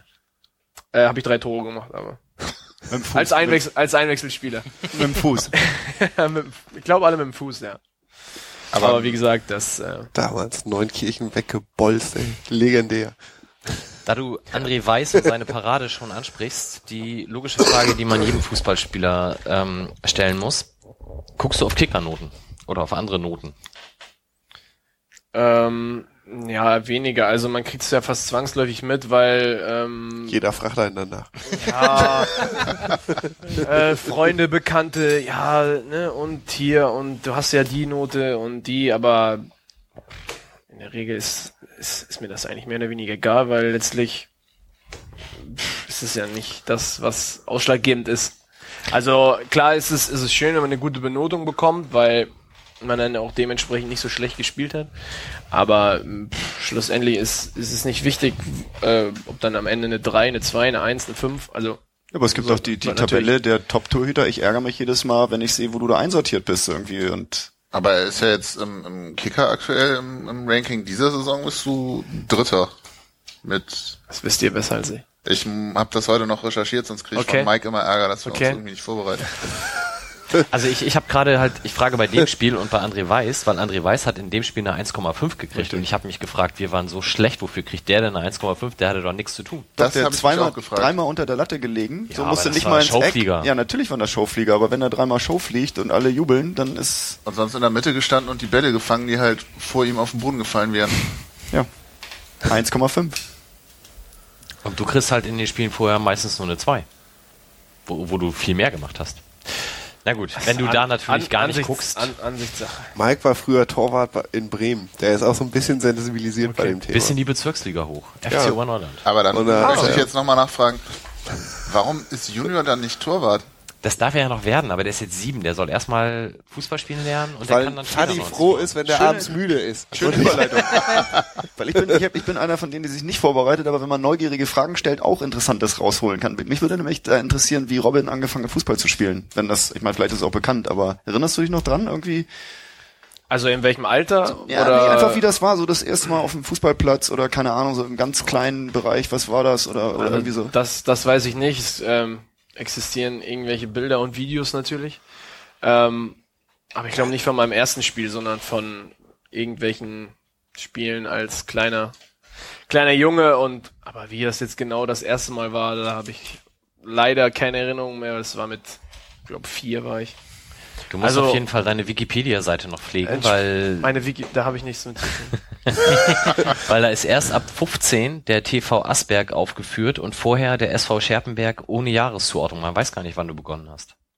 Wenn Aber wenn Wikipedia er es auch nicht weiß, Aber kann da war das doch- natürlich schlecht. Weiß Google das auch nicht? Er fing doch gerade an. Robin hat auch gesagt, mit vier Jahren. Ja, ja, also äh, vier Jahre, das heißt, ich schreibe jetzt hier mal hin, das werde ich dann in Wikipedia ergänzen, 1993 SV Scherpenberg Bis 99. bis 99 und dann zum TV Asberg, siehst du, können wir Wikipedia noch was beibringen. Wo ist denn dieses Scherpenberg jetzt als geografisch ahnungsloser mal Dann gefragt? wo ist Wikipedia? Äh, ist ein Stadtteil von Mörs. Und Mörs ist wiederum irgendwo Sollte im man Ruhrpott. Ja, schon mal. Nein, Niederrhein. Äh, Das ist was ganz anderes als Das Ruhrpott. ist ganz was anderes. ist bei Da reagieren die alle so ein bisschen allergisch, Ja, das das darfst sagt. du nicht. Als Nein, Norddeutscher, wenn du ähm, dich da nicht auskennst, darfst du da gar nicht drin pieksen. Das, da kannst du nur Fehler machen. Wir wollen es ja dann genau halten und deswegen. Das ist wahrscheinlich dann bei Asberg, Strehlen und Repelen. Ja, ähm, Asberg und Repeln sind auch Vororte von Mörs. Beziehungsweise Stadt, ja, ja, Stadtteile, Vororte, wie man will. Strahlen ist an der holländischen Grenze. Geldern. Ah, Okay. Geldern kenne ich. Und da bist du komplett mundartfrei aufgewachsen, weil ich finde, ich hätte jetzt gesagt, du hast bis jetzt so der, der, der phonetische Typ des Hochdeutschen, so das, also zwischen Münster und Hannover hätte ich jetzt gesagt, hat er keinen Dialekt mitbekommen, aber Ja, so, nee, so richtig nicht. Also, ab und an wird's beklagt, wenn ich mal mit dem einen oder anderen Kumpel, der so einen leichten Dialekt hat, dann, dass ich da ein Dann bisschen fällt was- man da so rein, ne? ein bisschen was annehme, aber, ja, ähm, also, ich weiß nicht, wie es für andere immer klingt, ob, ob das phonetisch korrekt ist und Hochdeutsch ist, aber, Oh, Wolf ist der Experte, wenn der das ich meine, sagt. die rheinische Frohnatur, die klingt halt ein bisschen anders, oder nicht? Ich kann's nicht, aber äh, ja, ein bisschen Kölsch kann ich ab und an mal, aber das möchte ich jetzt nicht zum Besten geben. schade. Nein, Aber ist Niederrhein und Rheinland denn ungefähr dasselbe oder sitze ich schon wieder in irgendeinem Fettnapf? Also Köln ist äh, Köln ist nicht mehr Niederrhein, sondern dann ja, Rheinland mehr oder weniger, aber ähm, ja, ist alles dann letztlich in der Nähe. Okay, ja, aber dann können wir das Frankfurt-Spiel vielleicht tatsächlich sportlich zumindest abhaken. Doofes Tor und Hitze als Stichwort haben wir. Soll Während, ja, sag ruhig. Marcel Halstenberg geht nach Leipzig. Genau, während Wolf und ich dann da moderierten, sickerte dann durch, Reportierten. reportierten, Entschuldigung, für das AFM-Radio, äh, sickerte dann durch, dass Marcel Halstenberg für, zumindest während des Spiels hieß es, kolportierte drei Millionen, inzwischen sagt man ja deutlich mehr, zu RB Leipzig. Deutlich Wechsel. mehr, sagt man. das habe ich auch nicht mitgekriegt. Oh ja, also mir wurde in der Mixzone nach dem Spiel diese Summe von jemandem so mitgeteilt, der es wissen sollte. Welche Summe? Ach, hat Christoph, Okay, Christoph, du Christoph haust dir das, hier irgendwelche Märchen raus. Ich war es auf jeden Fall nicht. Na, also die, Summe hieß höher, also mehr als. Also es ist nicht 3,01 oder so, sondern schon klang so wie 3, keine Ahnung, 5 oder so. ja, aber das ist Das ja auch ist dann ja nachher, nicht deutlich mehr. Naja, es sind jetzt nicht 6, aber Prozentual sind es jetzt irgendwie 15 Prozent oder das ist ja quasi Peanuts. ist ja auch egal. Ich glaube auch 3 Ich hoffe, mein Arbeitgeber hört zu. Also 15% mehr ist eigentlich gar nichts. Im, Im Blog waren das im Übrigen gefühlte 5 Milliarden dann zwischenzeitlich, also Im Forum. Äh, im, im Gästeblock. Okay. Wann, wer- wann habt ihr denn davon erfahren? 75. Minute. In der Trinkpause. Ticker, Twitter. ähm, ja, auch ähm, als ich äh, als ich in den Bus in den Bus eingestiegen bin, war es dann auf Kicker Online, glaube ich. so die erste Meldung, die kam und ähm, da da habe ich es dann zum ersten Mal gehört. Klar war es auch schon vorher so ein bisschen das das durchsickerte, ja, ähm, könnte und aber dann da war jetzt noch nicht eindeutig klar, dann welcher Verein es denn dann werden würde. Und ähm, ja, schluss, schlussendlich äh, hieß es dann ja erst noch, es steht ja doch nicht fest so richtig und dann gut, aber mit der mit der Meldung war es dann mehr oder weniger klar. Also da habe ich dann zum ersten Mal wirklich dann fest im Prinzip äh, davon erfahren oder endgültig mehr oder weniger. Dann. Hat er seinen Ausstand schon gegeben und wenn ja, mit welchem Getränk? Ähm, es ging ja alles relativ schnell. Also war dann am, wann war das Spiel? Am, am Sonntag, am Montag war er dann noch mal da. Ähm, ja, hat sich von allen verabschiedet und Nix mit Ausstand. Kein Red Bull. kein Red Bull. Vielleicht kommt noch mal eine Kiste. Fro frotzelt man sich da? Palette, Digga, Sagt man, Palette. kannst du da Palette, hingehen, sei es nur im Spaß, oder sagt man hier, komm, alles Gute und wir sehen uns im Rückspiel und wir Also hauen wie ja- gesagt, es war, es, es ging ja dann echt äh, relativ schnell. Ich glaube, Halse war noch paar Minuten da, hat noch, äh, äh, durfte noch mal kurz ähm, sich bei allen bedanken und ähm, ja, natürlich, also wünscht man ihm dann alles Gute für die für die Zeit und den einen oder anderen Spruch, ähm, denke ich, muss er dann auch verkraften oder konnte der eine oder andere sich nicht zurückhalten, aber Gibt's von uns noch was zu dem Wechsel zu sagen? Außer, also ich würde für mich so zusammenfassen, hat sich hier nicht zu Schulden kommen lassen, hat sich immer reingehauen, fair verhalten und wenn wir dann da drei Millionen für kriegen, dann nehmen wir die mit. würde ich so unterschreiben. Also, was willst du sagen? Profisportler, dass der irgendwie sich sportlich verbessern will, auch wenn er es laut Tabelle jetzt ja gerade nicht getan hat, ähm, kann ich erstmal nachvollziehen und drei Millionen ist halt für uns, glaube ich, auch eine ganze Menge Kohle. Ey, wollen, wir nicht mal, wollen wir nicht eine Runde pokern? Hätte ich gesagt. Ich hätte jetzt voll die Idee. Oh Dass Gott. wir Robin fragen. Robin, was glaubst du, für welchen Wert wir dich gehen lassen würden oder sowas. Wir, wir, schreiben, wir schreiben alle hier so, einen- so, einen kleinen Zettel, der wird Zettel versiegelt auf. im Fanladen hinterlegt. Ja, nee, hier, Vertrag läuft noch äh, bis Ende der Saison, das ist nicht so lange, ne? Also, Ja, bis 2017. ach so. Du hast ja du gar keine Ahnung. Ach so, shit, du meinst, Ja, und? ah, okay, dann kommt die Komponente Gehaltserhöhung dazu, dann läuft das wieder nicht, Darf das ich noch Spiel. kurz was zu Justus sagen, als ob keine Ahnung hier jemals Thema gewesen wäre? Ich bin also ein bisschen, ähm, ich habe mich echt erschrocken, also mal wieder, also wie manche Leute so im Internet reagieren. Also mir ist auch die Summe total egal und so. Ey, wie kann man, wie kann sich dieser Abschaum da immer so, Der was? ihr seid Dreck. das wollte ich euch mal sagen. Du meinst die Fraktion, wie kann Oh man nur zu. Rasenball Ja, genau. gehen? Äh, du bist kein Ex-Spieler von Boah, uns. Söldner und diese ganze Scheiße, ey. Wieso enttäuscht Das sind Leute mit, das sind junge Leute mit einem Beruf so Oh und mein Gott. ja, ich reg mich über sowas mal auf. Das wollte ich du hier nochmal dazu sagen. Du machst das doch professionell, also nicht das auch. Ja, ich weiß, aber trotzdem ist ja St. Pauli mein Hobby und mit, also echt, Ja, also aber, beruflich, ich arbeite halt im Internet, deswegen äh, wundern sich immer alle, wenn ich mich über sowas aufrege. ja, aber ich meine, gerade so auf Facebook, das ist doch. Ah, ja, ich weiß nicht, ernst geht mir das denn immer auch? Ich bin dann auch so dumm, so mit dieser, mit dieser Mischung aus Faszination und Ekel gebe ich mir das dann und reg mich, ich komme abends nicht in Schlaf wegen dieser Arschgeigen. Ihr seid Dreck, wenn ihr das hört. so. Das wollte ich nochmal loswerden. Da ist mir auch scheißegal, ob da der Verein was dran verdient oder nicht. Ey, da so hat kein Mensch verdient, dass man seinen beruflichen Werdegang begleitet. Aber ich, ich finde die Idee mit dem Pokern ganz nett. Jetzt vielleicht lass uns mal bei Halste bleiben. Ich habe für mich so gesagt, als Hannover kam und gesagt hat hier, ich weiß nicht, was war das am Anfang, 800.000, was sie geben wollten, habe ich gesagt, ne, auch wenn der am Vertrag am Saisonende ausläuft und sein Verrater, äh,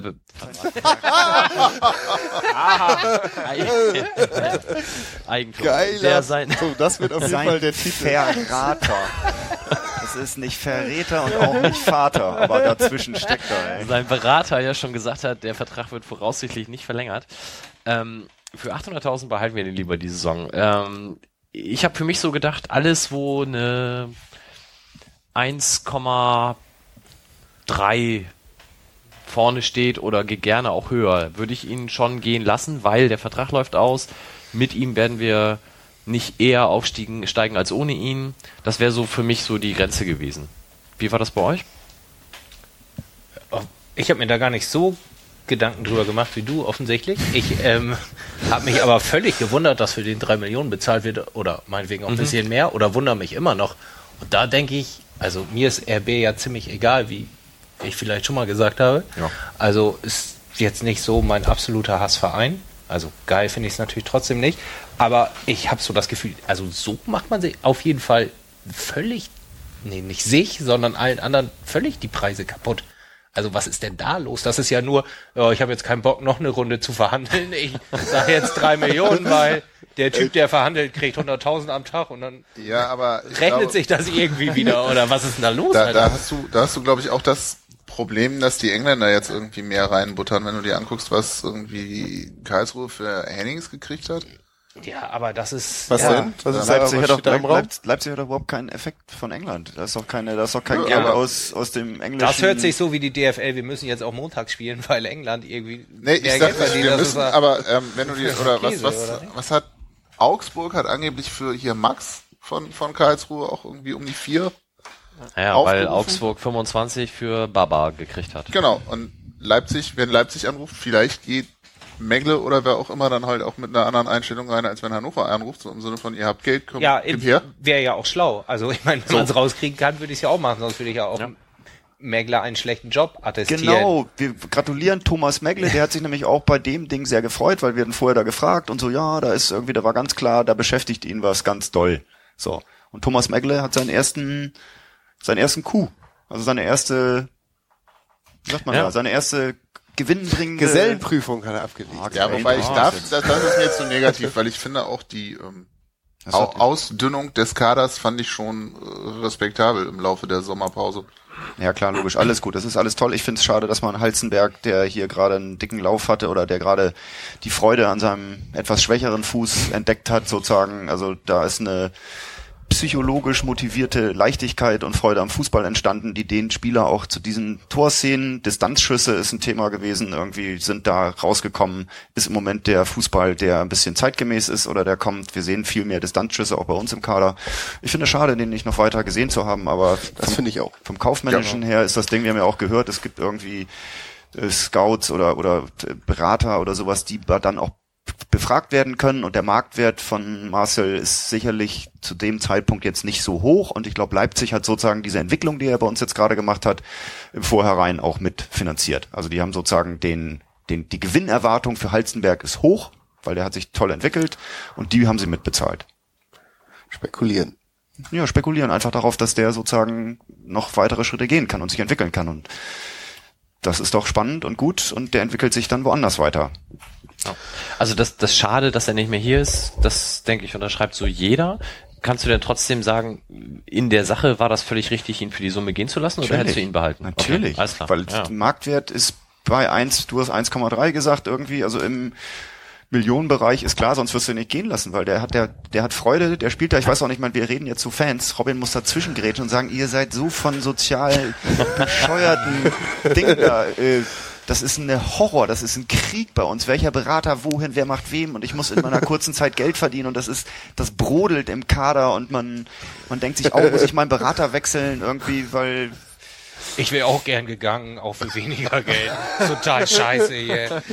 Das hast du jetzt gesagt, aber ich, ich stelle mir das, das ist doch eine krasse Berufsrealität. Also du hast Gesellenprüfung gesagt, so in so einem, in so einem Handwerksbetrieb, da hat jeder seinen Gehalt und im Fußball ist ein wilder, freier Markt. So, also ich, freier Markt, also wir gucken jetzt von außen drauf und sagen, klasse, Heizenberg, der hat viel Glück in Leipzig, für den Verein toll. Jetzt versuche ich gerade so ein bisschen so dieses Brodelnde und diese, wir sind so merkantil unterwegs und du bist einer dieser hochbezahlten Handelsware, sagen wir jetzt mal ganz, ganz, ganz, ganz gemein. Ähm, Handelsware würde ich unterschreiben, hochbezahlt nicht. ähm,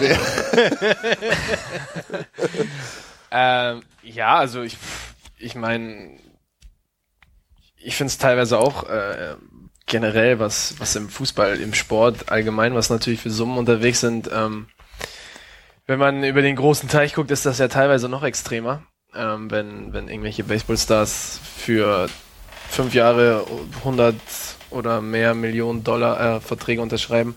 Ähm, aber um jetzt mal hier zu bleiben, klar, ich meine, jeder versucht letztlich ähm, oder weiß, dass je nachdem wie es läuft, mittlerweile, ähm, wenn man sich so die Kaderstruktur anguckt, unser jüngster Feldspieler, äh, unser ältester Feldspieler ist Enes mit 29. Ähm, kann man sich vielleicht ausmalen, auch in der nächsten Zeit, wie lange man denn dann noch spielen kann. Und gut, dann ist natürlich so die Frage, wenn du dann irgendwo doch mehr kriegst und vielleicht auch auf Sicht gesehen, ich denke, das ist kein Geheimnis, dass Red Bull äh, irgendwann in möglichst so schnell, so schnell wie möglich ähm, sogar Champions League spielen will.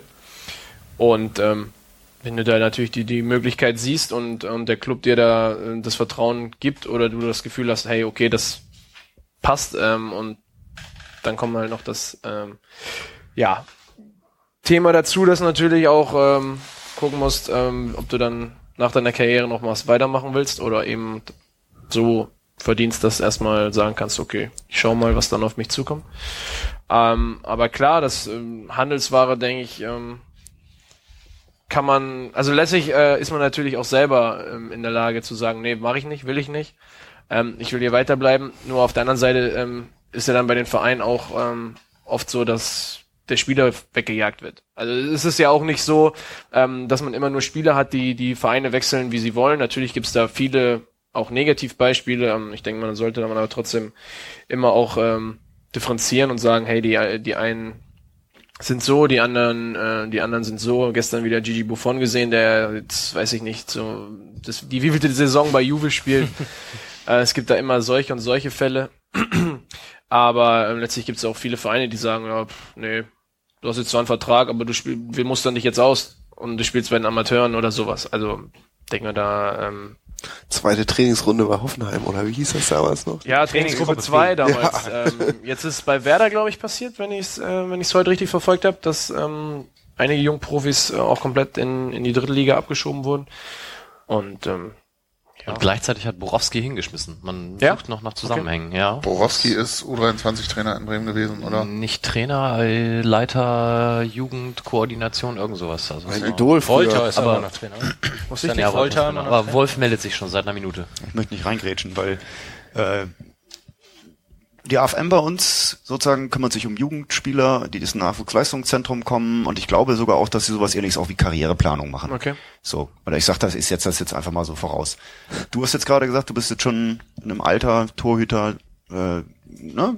Karriere ist schon so richtig in der Blüte. Gibt's bei dir auch sowas wie eine Karriereplanung, dass du dir Schritte setzt oder äh, dass du irgendwie so versuchst, dich da weiterzuentwickeln, auch I, ja und nein. Also, weil zum einen, also Karriereplanung im Fußball ist, ist aus meiner Sicht sehr, sehr schwer nur planbar, weil der ähm, so eine so eine Verletzung dann äh, auf einmal dazwischen grätschen kann. Auf einmal geht's steil bergauf ähm, innerhalb kürzester Zeit. Das kann ja kann ja genauso passieren. Ähm, und von daher ist, ist das Thema schwierig. Ich finde, du kannst natürlich überlegen, ob du dann nebenbei was machen willst, um, um danach dann was zu machen, oder du machst es halt im Laufe der Zeit, weil ich meine, äh, ich denke, viele wollen im Fußball weiterarbeiten, aber da gibt's dann natürlich auch nicht ähm, Millionen von Stellen, Trainer, Sportdirektor, Teammanager, was weiß ich nicht, was man da alles ähm, für Möglichkeiten hat und teilweise ja auch äh, viele Ex-Spieler integriert, aber irgendwo ist natürlich dann auch eine Grenze. Und ähm, ja, deswegen kann man, kann man da es natürlich schon so ein bisschen vorantreiben, aber jetzt Karriereplanung im, im fußballerischen Bereich ist es natürlich sehr schwierig. Gibt es denn Vereine, wo du sagst, für den oder einen Verein, für den würde ich unbedingt mal spielen wollen? Außer unseren natürlich.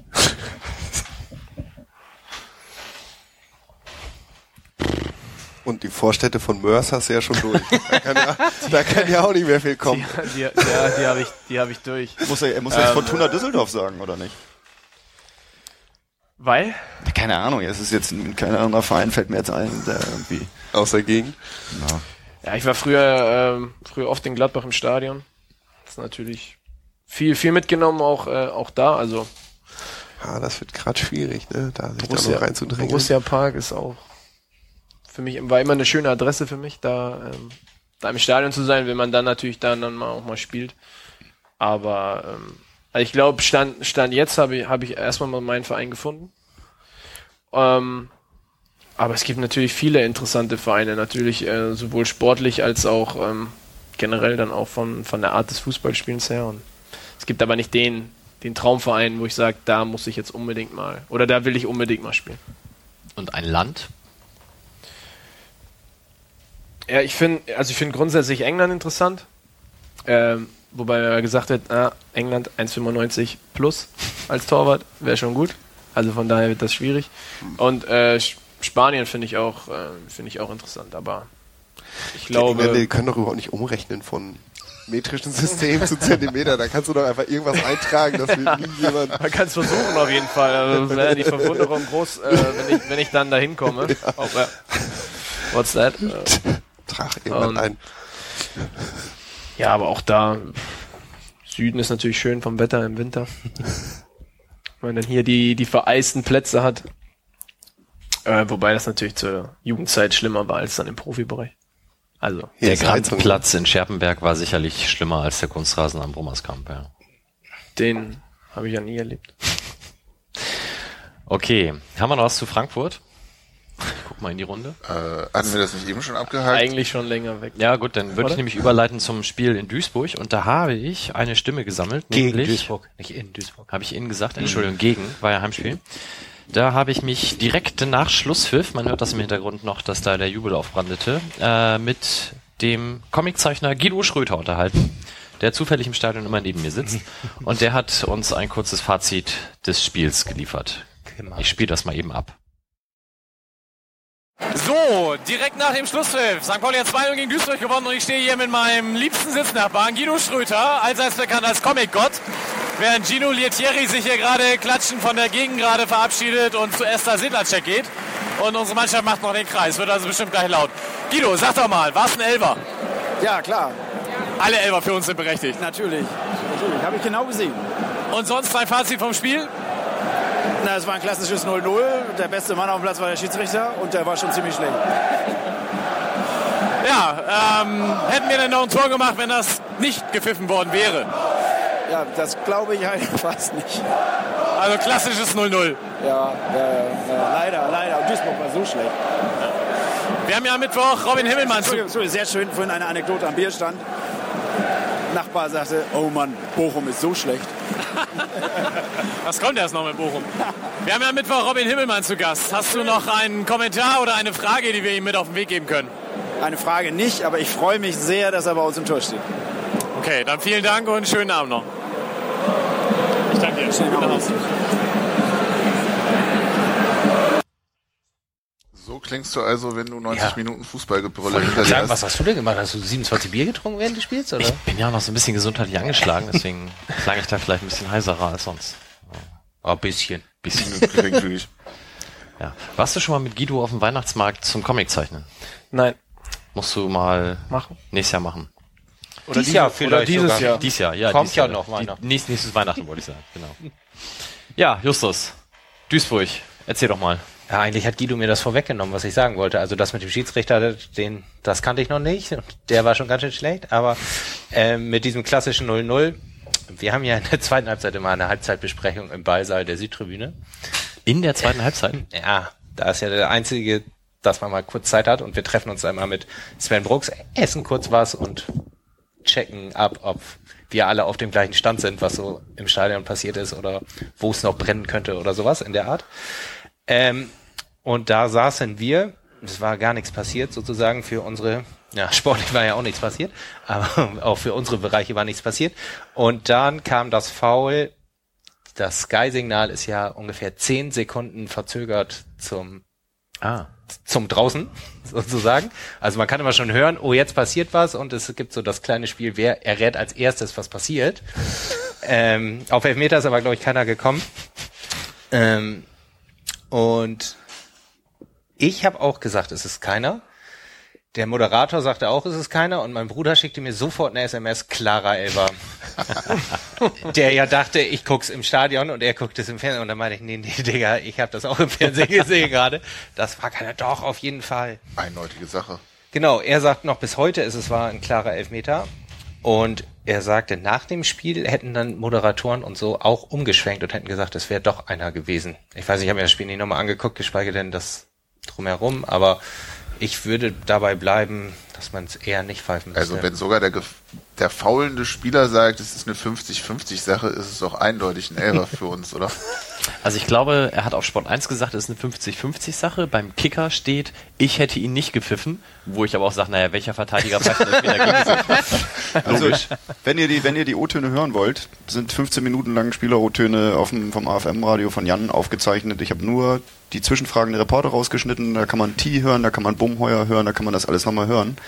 Irgendwie müsste hochgeladen sein. Spieler-Interviews heißt das dann. Und Liegt das in der Dropbox, dann kann ich das ja gerne reinschneiden. das liegt in der Dropbox. Da liegen. Aussagen und zwar genau auch vom Spieler etc. von beiden, von Bumheuer und T.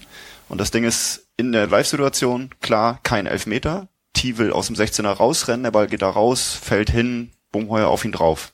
Zeitlupe geguckt, nichts gesehen. Dritte Zeitlupe, siehst du dann, wie Bumheuer hochsteigt, hochspringt, sieht, dass der Ball lang über ihn rüber geht und sich hinterher schmeißt und in T reinspringt.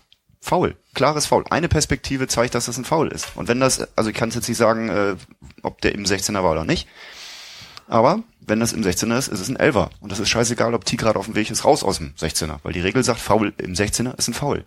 Und das ist ein 11er. Ja, fand ich im Übrigen auch, also ich weiß nicht, wie klar das Foul ist, die Perspektive habe ich jetzt nicht gesehen, aber ich fand, von der Situation her geht er sehr mit dem Oberkörper nach vorne irgendwann und T fällt dann halt und T schwalbt nicht oder so. Ähm, das sah jetzt für mich überhaupt nicht wie eine klassische Schwalbe aus, sondern irgendwie Brumheuer hüpft halt von hinten drauf. Robin grinst gerade Ja, Robin so. weiß, Robin kennt das Geheimnis. Der weiß, wie es Was wirklich hat, war. Was hat Lenny erzählt? Alter, ich hab gewusst, dass der Düsseldorfer, der Ex-Düsseldorfer da angeflogen kommt und so. Hab mich ein Ja, ich bisschen habe das Spiel gemacht. heute Morgen nochmal gesehen auf Sky und ähm, ja, also ich denke, es ist natürlich, äh, als wenn, wenn ich Torwart des MSV gewesen wäre, denke ich, hätte ich mich auch äh, ziemlich echauffiert darüber, dass der, der Schiedsrichter den Elfmeter pfeift, aber also meiner Meinung nach ist oben alles korrekt. Aber er trifft ihn halt dann nachher unten einfach, in, indem er im Prinzip so halb auf Lenny landet und ja, das ist einfach, ich meine, ich glaube, wenn er nicht pfeift, dann beschweren wir uns nicht großartig und äh, dann gibt's keine, keine Riesendiskussion. Aber naja, wenn man dann natürlich so hingeht und letztlich den, den Stürmer dann zu Fall bringt, Und vorher, Man vorher, vorher war doch sollte man sich auch nicht komplett beschweren, wenn man Elfmeter bekommt. Also das sehe ich so. Ich denke, das ist unglücklich. Ich habe ähm, bei mir, ich weiß nicht, ob ihr den Reviersport kennt, eine relativ äh, Fachpresse bei, bei mir in der Ecke, äh, wo er, glaube ich, äh, zitiert wird mit, ich, ich habe mich nicht clever angestellt. Ich denke, das äh, Ja. kann man eigentlich so als, als, ähm, als Schlusssatz festhalten, was die ganze Situation ganz gut beschreibt und ja, dann, dann gibt er ihm den Elfmeter und Und der Schiri hatte vorher dieses Handspiel von Felter, der da steht, so wie der gekreuzigte und da noch wie so ein, weiß ich nicht, Gegen Pfaffer war das. genau.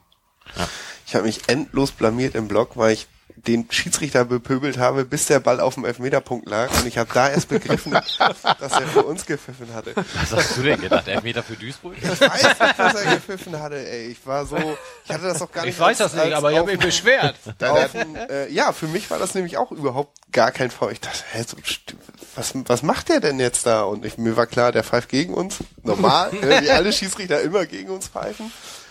Ja, und war ganz alleine, 200 schweigende Menschen, die sich freuten um mich rum und hab den Schiri angeblafft, ey. Äh, kurz, Wil Wilko, warst du irgendwann während des Spiels am Bierstand und hast was zu Bochum gesagt? Nein. Naja, also was aber noch, Er war eben draußen, Ach, als du Guido warst das draußen, sagte. Entschuldigung. hat er nicht mitgekriegt.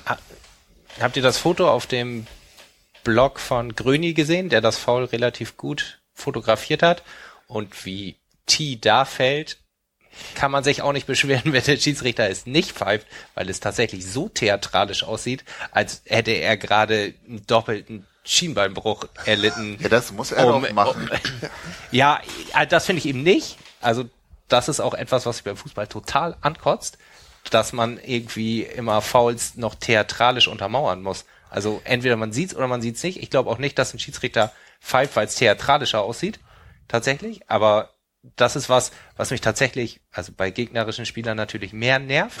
Aber wenn ich ähm, ein äh, neutral ein Fußballspiel mir angucke, nervt mich das total. Das erstmal dieses immer die Arme, also man muss immer so hinfallen. Kann jetzt natürlich im Radio keiner sehen, was ich Er hebt gerade die Arme hoch. Also so die Arme nach oben heben, das sieht, das sieht man eben bei diesem Foul auf dem Foto ganz hervorragend. Und halt dieses dann Liegengebleibe, also jetzt bin ich weg von diesem Elfmeter, sondern so allgemein. Sich, ja. Das wollte ich nochmal einmal sagen, was mich an Fußball so nervt. Ähm, Ich bin dabei Ja, dir. also, ich würde gerne noch von Robin was wissen, aber ich weiß auch nicht, vielleicht auch nur, um meine eigene Anti-Meinung da zu bestätigen. Alle sagen, das Spiel war so beschissen und schlecht etc. Oder es gibt, sagen wir mal allgemein, es gibt nachher eine, eine Einschätzung darüber, über ein Spiel und du stehst auf dem Platz, bist beteiligt, siehst da, hast eine andere Perspektive drauf oder ist das, deckt sich das oft mit den Einschätzungen, die dann, sagen wir mal, Boulevard oder Sportpresse oder sonst wie kommen? Ähm, das ist echt eine, ist echt unterschiedlich. Also es gibt, gibt manche Spiele, wo ich so im Spiel das Gefühl habe, oh, das, was wir hier gerade machen, ist also nicht so wirklich prickelnd. Dann siehst du es nachher im, im, im Fernsehen, schaust du es nochmal an und denkst du oh, war ja eigentlich war es irgendwie äh, in der in dem Sinne negativer als es eigentlich war. Es gibt auch manche Sachen, wo du es umgekehrt denkst, aber am Montag war es schon schon so ähnlich, weil ich meine, äh, es hat ja jeder gesehen, dass, dass Duisburg uns ähm, nicht die Möglichkeit gegeben hat, äh, hinten rauszuspielen. Dadurch waren halt viele lange Bälle und ähm, ja, war dann so ein bisschen Stückwerk. Ähm, und ich glaube, es gab so, so eine Phase, wo dann zwei, dreimal die Bälle so ins Ausgestolpert wurden ähm, von, von den Duisburgern und naja, irgendwie war es so, ja, irgendwas fehlte so ein bisschen, sag ich mal. Ähm, von daher war es dann schon ähnlich auch. Also ich fand es jetzt dann gestern, ähm, äh, beziehungsweise heute Morgen, als ich gesehen habe, dann jetzt auch nicht viel besser als auf dem Platz. Okay. Also ich bin voll, dann bin ich voll. Ich fand das Spiel nämlich gut. Ich fand es in Ordnung und es war halt ganz klar ein Kampfspiel im Mittelfeld und weiß ich nicht, also das, was wir da versucht haben zu spielen, fand ich gut. Aber es war halt klar, dass du da nicht weiter, also das ist, das ist halt im Mittelfeld ein Kampfspiel mit durchaus schon auch technischen, taktischen Ansätzen, die bei uns gut waren. Also mir hat dann gefallen, wie zweite Bälle, Jatkowski rennt rum, weiß, da wird irgendwo ein Ball abprallen, da wird es irgendwo einen freien Ball geben, mit Volltempo rein, unter Gegnerdruck irgendwie gute kleine Dreiecke versucht zu spielen irgendwie. Also wenn der Ball mal flach war, gut, war er nicht so ganz oft, Ja, das war eben selten der Fall. Also sie hatten, ähm, ich glaube, ich weiß gar nicht, welche, ob das die Möglichkeit von, von Jerry war, wo, wo Buba auf der, also in der ersten Halbzeit, wo Buba auf der linken Seite durchgeht. Da haben wir vorher eine relativ lange Ballbesitzphase von, weiß ich nicht, 15, 20 Stationen, wo wir es dann mal geschafft haben, eben äh, den ersten Block von Duisburg zu überspielen und dann dahinter in die Lücken zu kommen und den Ball auf die andere Seite zu verlagern, ähm, dann nochmal zu spielen und dann geht äh, Buba auf der Seite durch. Das ist uns halt leider ähm, nicht so oft gelungen, weil eben die Duisburg gesagt haben, hey, wir, wir stellen das vorne komplett zu und ich meine, ich habe es einmal kurz versucht, Ratsche anzuspielen und es war kurz vor, vor Ende der ersten Halbzeit und da hat man dann natürlich auch gesehen, okay, dann im Prinzip ist das das, worauf die Duisburger warten, dass, dass wir es eben trotzdem spielen wollen. Und ähm, ja, daraufhin war dann auch in der zweiten Halbzeit dann die Devise, wenn es hinten einfach nicht geht, weil, weil sie es anlaufen, Hm. da eben dann kein Harakiri zu spielen, weil wir jetzt auch, ähm, klar stehen wir gut da, aber wir sind ja noch weit davon weg, äh, einfach die Bälle ganz locker irgendwie hinten rauszuspielen äh, und den Ball da auf gar keinen Fall zu verlieren. Und das hat Gladbach im Moment macht's, äh, macht's trotzdem, vor allen Dingen äh, in der letzten Woche im Heimspiel gegen die einen da ähm, und haben halt direkt sich das Ding im Prinzip selber reingehauen und das äh, denke ich brauchen wir nicht ähm, und ähm, deswegen war es bisschen Stückwerk und wenn wenn wir dann nur einmal den Ball hatten und und uns die Möglichkeit ähm, gegeben war da eben ein bisschen was zu machen. Dann, dann sah es teilweise ganz gut aus. Auch ich denke ähm, am Ende ich meine gut dann war waren Duisburg nur noch ähm, mit neun Feldspielern auf dem Platz aber auch auch da da haben wir es dann gut gemacht sind ruhig geblieben haben den Ball gut laufen lassen. Ähm, ja, und nehmen uns das natürlich für die nächsten Spiele wieder vor, dass wir das nochmal so ein bisschen mehr wieder intensivieren, aber ist natürlich auch nicht immer so einfach, weil die zweite Liga nun ja eben eine Zweikampf intensiv oder eine intensive Zweikampf geführte Liga ist, wo es hauptsächlich erstmal darum geht, über, über den Faktor ins, ins Spiel zu kommen und den Gegner da so ein bisschen in den Zahn zu ziehen. Sebastian. Ähm, inzwischen gleich drei Themen. Ähm, das erste, weil, weil Wolf eben Mark Schalkowski ansprach, was ich großartig fand, es gab irgendwann, ich glaube in der zweiten Hälfte eine Szene, wo irgendein Duisburger ihn gefühlt umrennen wollte und Ratsche blieb einfach stehen und der Duisburger rannte, zumindest sah das von uns so aus, quasi mit dem Kopf gegen seine Schulter. Also keine Bewegung oder so, sondern Schatkowski stand da, Duisburger gegen die Schulter gera- gerannt, hingefallen und ich dachte so, okay, der Kleine bleibt inzwischen stehen. Ähm, für irgendwann mal meistgefaulter Spieler der zweiten Liga oder so, das fand ich sehr cool und passte so ein bisschen auch zu dem Kampf annehmen, was ja früher oft und gerne kritisiert wurde. Du meinst Ah. aber nicht das Foul gegen Fälscher, wo er sozusagen mit der Ballannahme, weil das Ding ist ja mit der Ballannahme wegdrehen und wenn dann die Ellenbogen hinten ein bisschen rausstechen, so dann Das habe ich aber auch nochmal gesehen. Ich habe im Spiel auch gedacht, dass es ein Foul war, aber war's nicht. Was, Okay. das war, also Ratsche macht im Prinzip eine ganz kleine Bewegung nur ähm, und Fälscher läuft halt so mehr oder weniger in ihn, in ihn rein, aber ich sehe eigentlich überhaupt gar keinen Grund vor allem. Ich glaube, lässt er sich sogar noch behandeln. Ja, genau. Genau, aber die Szene Das sah müsste ich gemeint eigentlich haben. überhaupt nicht wild aus, auch auf dem, auf dem Bild. Also wie Okay. gesagt, für mich war das, öfters ist es ein Foul, wenn man äh, dann doch den Gegner dann blockt, aber in dem Fall war es das eigentlich wirklich überhaupt nicht. Okay, weil ich habe gedacht, das ist jetzt so die neue, also das ist das neue Ding, du wirst angespielt, du weißt, du hast Gegnerdruck und du versuchst sozusagen mit einer schnellen Drehung sofort den Ball mitzunehmen und das ist ja so wie bei Kopfbällen, wenn du hochgehst oder eine kleine Drehung, da musst du auch die Arme ein bisschen draußen haben, um Körperstabilität sozusagen, äh, Aber er läuft ihn so gegen den, er läuft ihm, glaube ich, gegen den Oberschenkel und kriegt dann halt so ein bisschen einen Schlag an die Hüfte oder am Okay. Becken und deswegen fällt er dann um. Also, Ähm, genau, dann zwei Fragen. Erste, was mir von draußen immer so vorkommt, ist, du versuchst, glaube ich, relativ oft das Spiel schnell zu machen. Sprich, du läufst Bitte? dann mit dem Ball. in dem Spiel? Nicht in dem Spiel, ganz allgemein. äh, in dem Spiel aber auch zwei, dreimal. Was ich aber meine ist, irgendwie, du hast dann den Ball, machst zwei, drei Schritte nach vorne, versuchst irgendwie eine Anspielstation zu finden. So sieht's aus. Findest dann keine, nimmst den Ball, machst nochmal einen Schritt zurück und nimmst das Tempo raus. Das wirkt von draußen immer irgendwie frustrierend. Ist das für dich auch so oder ist das für dich eher Teil des, des Spiels einfach? wenn der Ball im Aus ist oder wenn ich ihn in der Hand habe. Wenn du ihn in der Hand hast, aus, aus dem laufenden Spiel raus. Ja gut, der, äh, du, du, du fängst den Ball ab, der erste Blick geht nach vorne, du weißt, okay, Duisburg oder der Gegner ist in, äh, in der Angriffsformation und gegebenenfalls, je nachdem wie es sich darstellt, wo, wo die Abwehrreihe steht, gibt es eventuell eine Möglichkeit, einfach dann hinter die Abwehrreihe zu kommen oder natürlich auch abhängig davon, wie wir dann mit unseren Offensiven positioniert sind. Ähm, ja, das ist natürlich nicht immer der Fall, weil wir jetzt nicht ähm, da mit drei Stürmern so offensiv spielen, in der Regel, dass es, äh, dass es möglich ist. Und deswegen ähm, ist es immer nur so, so die erste Option, um dann eben nicht zu sagen, oh, da hätte man aber, sondern eben zu gucken, einfach okay, wenn es geht oder oder nicht. Und ähm, dann äh,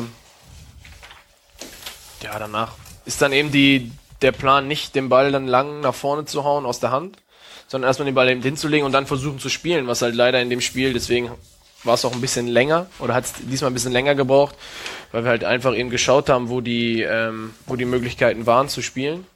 Die waren leider nicht da und dann mussten wir dann doch eben das machen, was wir eigentlich nicht machen wollten. Deswegen hat es auch dann teilweise äh, in dem Spiel echt lange gedauert, weil wir wirklich eigentlich nicht äh, großartig den Plan hatten, die Bälle lang nach vorne zu schießen. Ähm, und ähm, was wir letztlich aber machen mussten. Deswegen hat es in dem Fall oft äh, relativ lange gedauert. Nee, es war auch nur, ich habe nur die erste Szene gesehen. Am Anfang, du hast einen Ball und dann Sohle drauf und legst den Ball hin und Ewald wird schon unruhig und sagt, los, jetzt muss mal losgehen. Das war, glaube ich, die allererste Szene im Spiel. Und dann fand ich das aber cool. Es war einfach so, du hast da gewartet, geguckt, es geht was, geht noch nicht, geht nicht, geht nicht, also warte ich. Also es war auch eine, also das ist zwar, das meine ich, das ist halt so ein bisschen gemein, so die Perspektive, ja, das ist nicht so ein geiles Spiel vielleicht so irgendwie, aber ist ja logisch. Also ein Torhüter, der dann das Richtige macht, sozusagen, ist vielleicht für die Zuschauer nicht so ansehnlich, aber es ist ja genau das, was in dem, in dem Moment richtig ist. Aber das finde ich teilweise draußen total anstrengend, wenn du dann da stehst und um dich rum so Leute sind, die dann entweder gefühlt zumindest so keine Ahnung von Fußball haben oder in den 80ern stehen geblieben sind, so schnell nach vorne, ey! Und so Naja, denkt, das- vorne ist das- alles zugestellt. Also der, ich, ich habe es natürlich mit Kommentar geguckt bei, bei Sky logischerweise heute Morgen und da, da hatte sich auch, ja, äh, von wegen, dass das nicht verstehen kann, warum ich das Spiel so langsam machen würde äh, hier zu Hause und ähm, komplett das Tempo rausnehme. Aber ja, wenn man wenn man sich die Situation halt anguckt, wir stehen halt mit unseren Innenverteidigern äh, jeweils Breit. breit am äh, weg vom 16er und ähm, guckst dann eben, okay, wo, wo hast du vielleicht eine Möglichkeit, dann hast du zwei, drei Bewegungen von den Sechsern, wo du im Prinzip hoffst, okay, vielleicht geht da mal einer der, der anderen Sechser nicht mit des Gegners und du kannst dann eben doch spielen. Und wenn du dann eben nicht spielen kannst, dann haust du halt den Ball nicht direkt nach vorne, sondern wartest eben, bis deine Innenverteidiger dann auch aufgerückt sind, damit du nicht äh, 50 Meter mit deinen, äh, äh, mit, deinen, mit deinen Mannschaftsteilen auseinanderstehst und gar keine zweiten Bälle kriegen kannst. Und dann dauert das natürlich auch wieder drei, vier, fünf Sekunden, bis die nach vorne gehen. Und so kommt dann manchmal, äh, in dem Spiel war es dann vielleicht zwei, dreimal ein bisschen extremer, weil äh, wir dann oft, doch oft versucht haben, zumindest mal äh, bereit zu stehen und mal zu gucken, ob Duisburg das wirklich über die, die ganz, ganze Zeit dann durchzieht. Ähm, aber ja, ich denke, klar, ist hier und da der, der Versuch schnell zu spielen immer sinnvoll, aber aber eben si- situationsabhängig und ab und an dauert es dann vielleicht auch mal ein bisschen länger, aber ich glaube, wie Wolf schon sagt, die richtige Entscheidung dann zu treffen, ohne Harakiri zu spielen. Richtige Entscheidungen sind schön. 2-0 gewinnen auch. Ich habe noch auf dem Zettel stehen, äh, oder anders. Mein anderer Sitznachbar sagte in der ersten Halbzeit irgendwann, oh, ich kann ja Trainer nicht ab, die sich ständig beschweren. Da habe ich so mal drauf geachtet. Es war tatsächlich so, dass Gino Lettieri hat die ganze Zeit den vierten Offiziellen voll getextet. Und mit dem Elfmeter durfte er dann ja sich äh, eine neue Perspektive suchen innerhalb des Stadions, wurde auf der Gegend gerade mit einem Bierbecher in der Hand begrüßt. Den hat er dankend abgelehnt, hat sich aber wohl danach dann zu diversen Selfie-Fotos äh, gerne bereit erklärt, was ich sehr sympathisch fand. Aber er hat halt beim Torjubel wohl auch so ein bisschen Bier abbekommen. Da ist er aber auch relativ sympathisch mit umgegangen, außer dass er gesagt hat, ähm, die Rechnung für das Hemd schicke ich dann dem vierten Offiziellen. Ich finde das ja nach wie vor total großartig bei uns, dass der Trainer, wenn er auf die Tribüne geht, sich auf den Stehplatzbereich der Gegengrade begeben muss und nicht wie überall sonst sich irgendwo schön auf die Haupttribüne setzen darf. Wird über sowas dann gesprochen in der Sicherheitsbesprechung, Justus? Hm, tatsächlich. Heute war die Sicherheitsbesprechung fürs, fürs Heidenheim-Spiel. Ich hatte das natürlich überhaupt nicht auf dem Zettel, weil das ja auch nicht mein Arbeitsbereich sozusagen ist. Das ist mir auch völlig egal. Im Zweifel finde ich es auch eher sympathisch, aber es ist mir aus professioneller Sicht völlig egal. Ähm, aber es wurde heute darüber gesprochen, ob das eine, also es war eine offen formulierte Frage so, ob das denn eine gute Idee sei, dass das jetzt so passiert worden wäre. Ähm, Litieri hat wohl auch schon irgendwie gesagt, also es wurde ja auch so ein bisschen hochgekocht, er hat Bier abgekriegt und so, dass ihm das alles völlig egal gewesen wäre und das ist alles entspannt gewesen und eigentlich fand das ganz nett und so. Du schon vorher irgendwie Sven hat auch mit seinem äh, Sicherheitsbeauftragten da Kollegen aus Duisburg schon gesprochen und der meinte, ja, da macht euch mal keine Sorgen, da kommt nichts so. Ähm, aber es wurde allgemein über, es könnte ja auch hitziger sein, man könnte auch 3-0 hinten liegen durch drei unberechtigte Elfmeter also, oder irgendwie so, oder es ist halt echt ein totales Arschloch der Trainer und 10.000 Leute, die da stehen, hassen den. Mir ist dann tatsächlich, als das Beispiel kam, keiner eingefallen, auf den das zutreffen würde. Norbert Meyer. Ja, okay, stimmt. Ja, echt. Ja, Den will man am Zaun ja Schlappner ist mir auch eingefallen. Schlappner, Schlappner in die Gegend gerade. Genau, der ist mir auch eingefallen, aber da dachte ich, das sage ich jetzt nicht. Ähm, Dann hättest du, dann wäre klar gewesen, es müssen fünf Ordner abgestellt werden, die dann seinen Platz frei blocken da. genau, aber also das, wenn das anspricht, kann ich jetzt auch irgendwie verstehen, aber mir ist irgendwie das Szenario nicht so richtig eingefallen, äh, wo das passieren sollte. Wenn der Trainer da solche Angst vor hat, dann soll er halt sich nicht beschweren. Also, Kommt er dann auch nicht hin. Aber es war so eine, es war so eine offen formulierte Frage, was machen wir denn dann eigentlich, wenn klar ist, äh, da wollen jetzt nicht fünf Leute Selfies machen und vielleicht kriegt er mal beim, äh, beim Torjubeln Bier ab, sondern äh, die Chance ist jetzt nicht so ganz gering, dass er mal gezielt hingeworfen wird oder so. Aber denn- es hatte keiner eine, es hatte keiner eine richtige Ahnung, was gibt, weil ich glaube, um den Platz geht halt nicht. Also, Also- mich, mich hat sowieso überrascht. Also ich meine, ich weiß nicht, ob es jetzt das erste Mal ist, dass ich es hier mitbekommen habe, dass der gegnerische äh, Trainer auf die Tribüne musste. Aber grundsätzlich ist natürlich schon eine in- relativ interessante äh, Geschichte, dass er dann in die Stehplatztribüne oder auf die Stehplatztribüne der, der Heimfans muss. Ähm, pff, wo ich auch sage, oh, puh, also interessant, ähm, dass ähm, auch dass der DFB das zulässt oder oder die DFL dann in dem Fall und dann nicht gesagt wird, nee, äh, puh, geht nicht und darf nicht sein. Äh, Das ist, glaube ich, nicht geregelt. Also die Trainer wollen wohl gerne halt hinter der Bank bleiben, natürlich, weil sie halt, ja klar, kann sich auch Ja, ja, einer ja, ja. einen Meter neben die Bank stellen und natürlich wird dann Klar. alles weitergegeben. Klar. Die wollen halt dann, oft sind die Trainerbänke halt vor der Haupttribüne, deswegen gehen sie halt einfach nach hinten. Hier ist es nun mal nicht so und Ja, oder selbst wenn, dann hast du auf der anderen Seite auch noch Sitze. Also es ist ja nicht in Ja, vielen ja, Stadien genau, so, ja. dass du auf, auf der einen Seite nur eine reine Stehplatz oder unten zumindest nur reine Stehplätze hast, sondern ja oft dann auch einfach gut gegen gerade oder andere Genau. Tribüne mit. Genau, und da, also, da wurde jetzt heute keine Lösung gefunden. Also es wurde auch keine richtig gesucht, sondern es wurde halt aber nur nochmal angesprochen, dass jetzt so die allerbeste Lösung ist bei vielleicht Spielen. Keine Ahnung, man kann, man könnte ja auch mal wieder gegen Rostock oder HSV spielen oder so. Da findet man den Trainer jetzt per se doof, egal wer es ist. So. Ja, aber ich, ich also ich bin, ich könnte es jetzt nicht belegen, aber ich bin mir relativ sicher, dass das schon zwei, dreimal in meiner Fankarriere vorgekommen ist. Ich glaube tatsächlich noch nicht auf der neuen Gegend gerade, sondern immer auf der alten. Aber da war es auch so, der ist immer in den Stehplatzbereich gegen gerade gegangen. Das Und hat immer ein Bier gekriegt auch. Und, und Also selten aufs Hemd, sondern meistens in die Hand, ja. Ja, genau. Stimmt.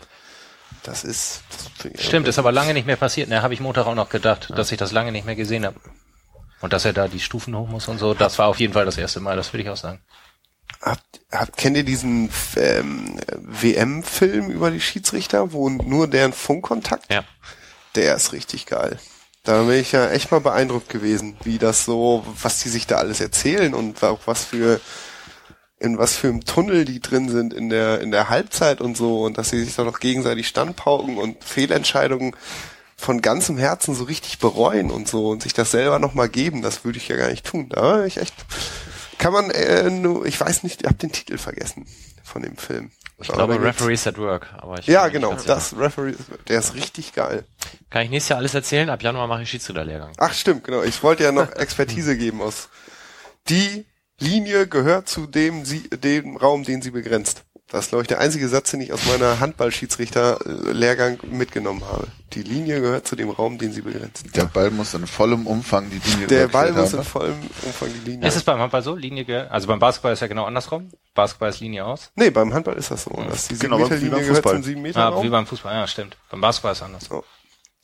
Aber ich habe nie aktiv gepfiffen Handball, muss ich sagen. Das war, da wäre ich, glaube ich, aber da war ich auch einfach zu unfähig. Aber es musste jemand aus dem Verein diesen Schein machen und dann Haben sie den genommen, der am schlechtesten spielt. Nee, der, der, ich glaube, ich habe zu spät mich gewehrt, muss ich ehrlich sagen. Hallo, ich war ein guter Rechtsaußen. Ja, ansonsten noch geiles 2-0. Geiles 2-0, genau. Jetzt noch drei Punkte in Braunschweig, dann können wir gegen Heidenheim ganz entspannt zu Hause gewinnen. Gut, ich würde sagen, kurze Lüftungspause und dann machen wir zweite Hälfte.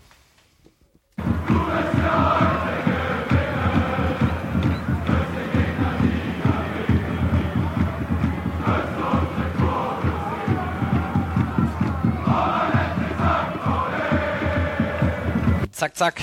Teil 2. Wir haben noch ganz viel vor. Die nächsten sieben Stunden werden wir mit Inhalt füllen und werden uns jetzt natürlich nochmal etwas dezidierter mit unserem Gast beschäftigen. Robin, hast du eine Ahnung, was auftaucht in Google, wenn man deinen Namen eingibt, als dann logische folgende weitere Begriffe? Als weitere Begriffe? Als, als Also hinter Robin Himmelmann. Ich könnte mir nur vorstellen, was für Seiten auftauchen. Wahrscheinlich Transfermarkt, Kicker, keine Ahnung, alles was so, was es so gibt. Ja. Also es, äh, die nächsten drei Begriffe, die kommen, sind Freundin, Transfermarkt und Gehalt. Ach, Transfermarkt, als, ähm, Als- also als mein Name Ergänzung, als, genau. als Ergänzung des, ach so, okay, ja, okay. also Transfermarkt kann ich kurz auflösen, sind 600.000 Euro. Zu Freundin und Gehalt müssen wir uns jetzt hier nicht weiter äußern. Das stimmt. Ähm, es gibt es gibt ein kleines Battle mit dir und Schnecke um die entsprechenden ähm, Facebook Nutzerzahlen und bei der letzten Sendung, als Schnecke hier war, hatte er 6.500. Das war im Mai. Da hat, wart ihr ungefähr gleich auf. Inzwischen ist er dir enteilt auf tau- 10.400. Du bist aber inzwischen immerhin auch bei 8.500 und ich denke, nach der Sendung wirst du ihn ja da mindestens einholen. Mit Sicherheit. Das hat ihn gepusht wahrscheinlich dann im Mai. Immens. Und ähm, ja, was heißt Battle? Ähm, Wie ist das denn dazu gekommen? Erzähl das doch mal. zum Dass ihr überhaupt diese Seiten macht, weil das macht ihr bei Dass Ah, Freundin so. auftaucht. Das, bitte?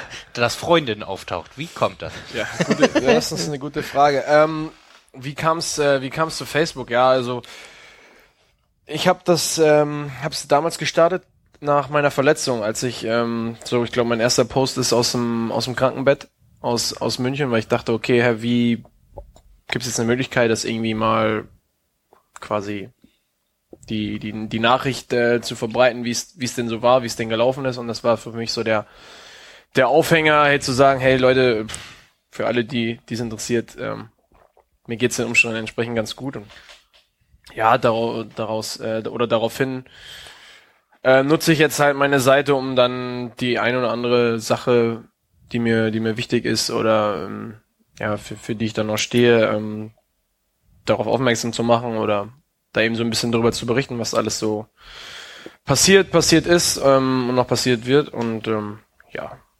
da daraufhin hat sich das dann entwickelt und ähm, der Zuspruch ist, ist gut. Ich habe guten Austausch mit, mit den Leuten, auch die mir täglich schreiben und da viele nette äh, und auch teilweise sehr interessante, interessante Geschichten und Anregungen und ähm, ja, es macht, macht schon schon Spaß. Ähm, Echt?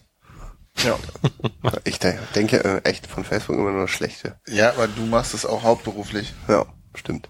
Entschuldigung, ich wollte dich nicht unterbrechen. Ich bin echt Nee, nur, ähm, ich, Das, das ist auch das, was ich eigentlich da abschließend sagen kann, was, ähm, also wie es dann dazu kam, war eben dann meine Verletzung. Ich dachte, okay, hey, irgendwie Aufhänger, um da was zu machen. du bist ja bei Jörg Neblung Genau, als ja. Berater. Hast du dich da mal mit ihm drüber unterhalten? Gehört sowas inzwischen zu einer umfassenden Ausbildung als Fußballprofi, dass man sich über Social Media auch irgendwie informiert und mit seinem Berater abspricht, Mensch, bau mir doch noch mal was Schönes oder? Ähm, also natürlich ähm, abgesprochen ist, ist in der Regel fast alles.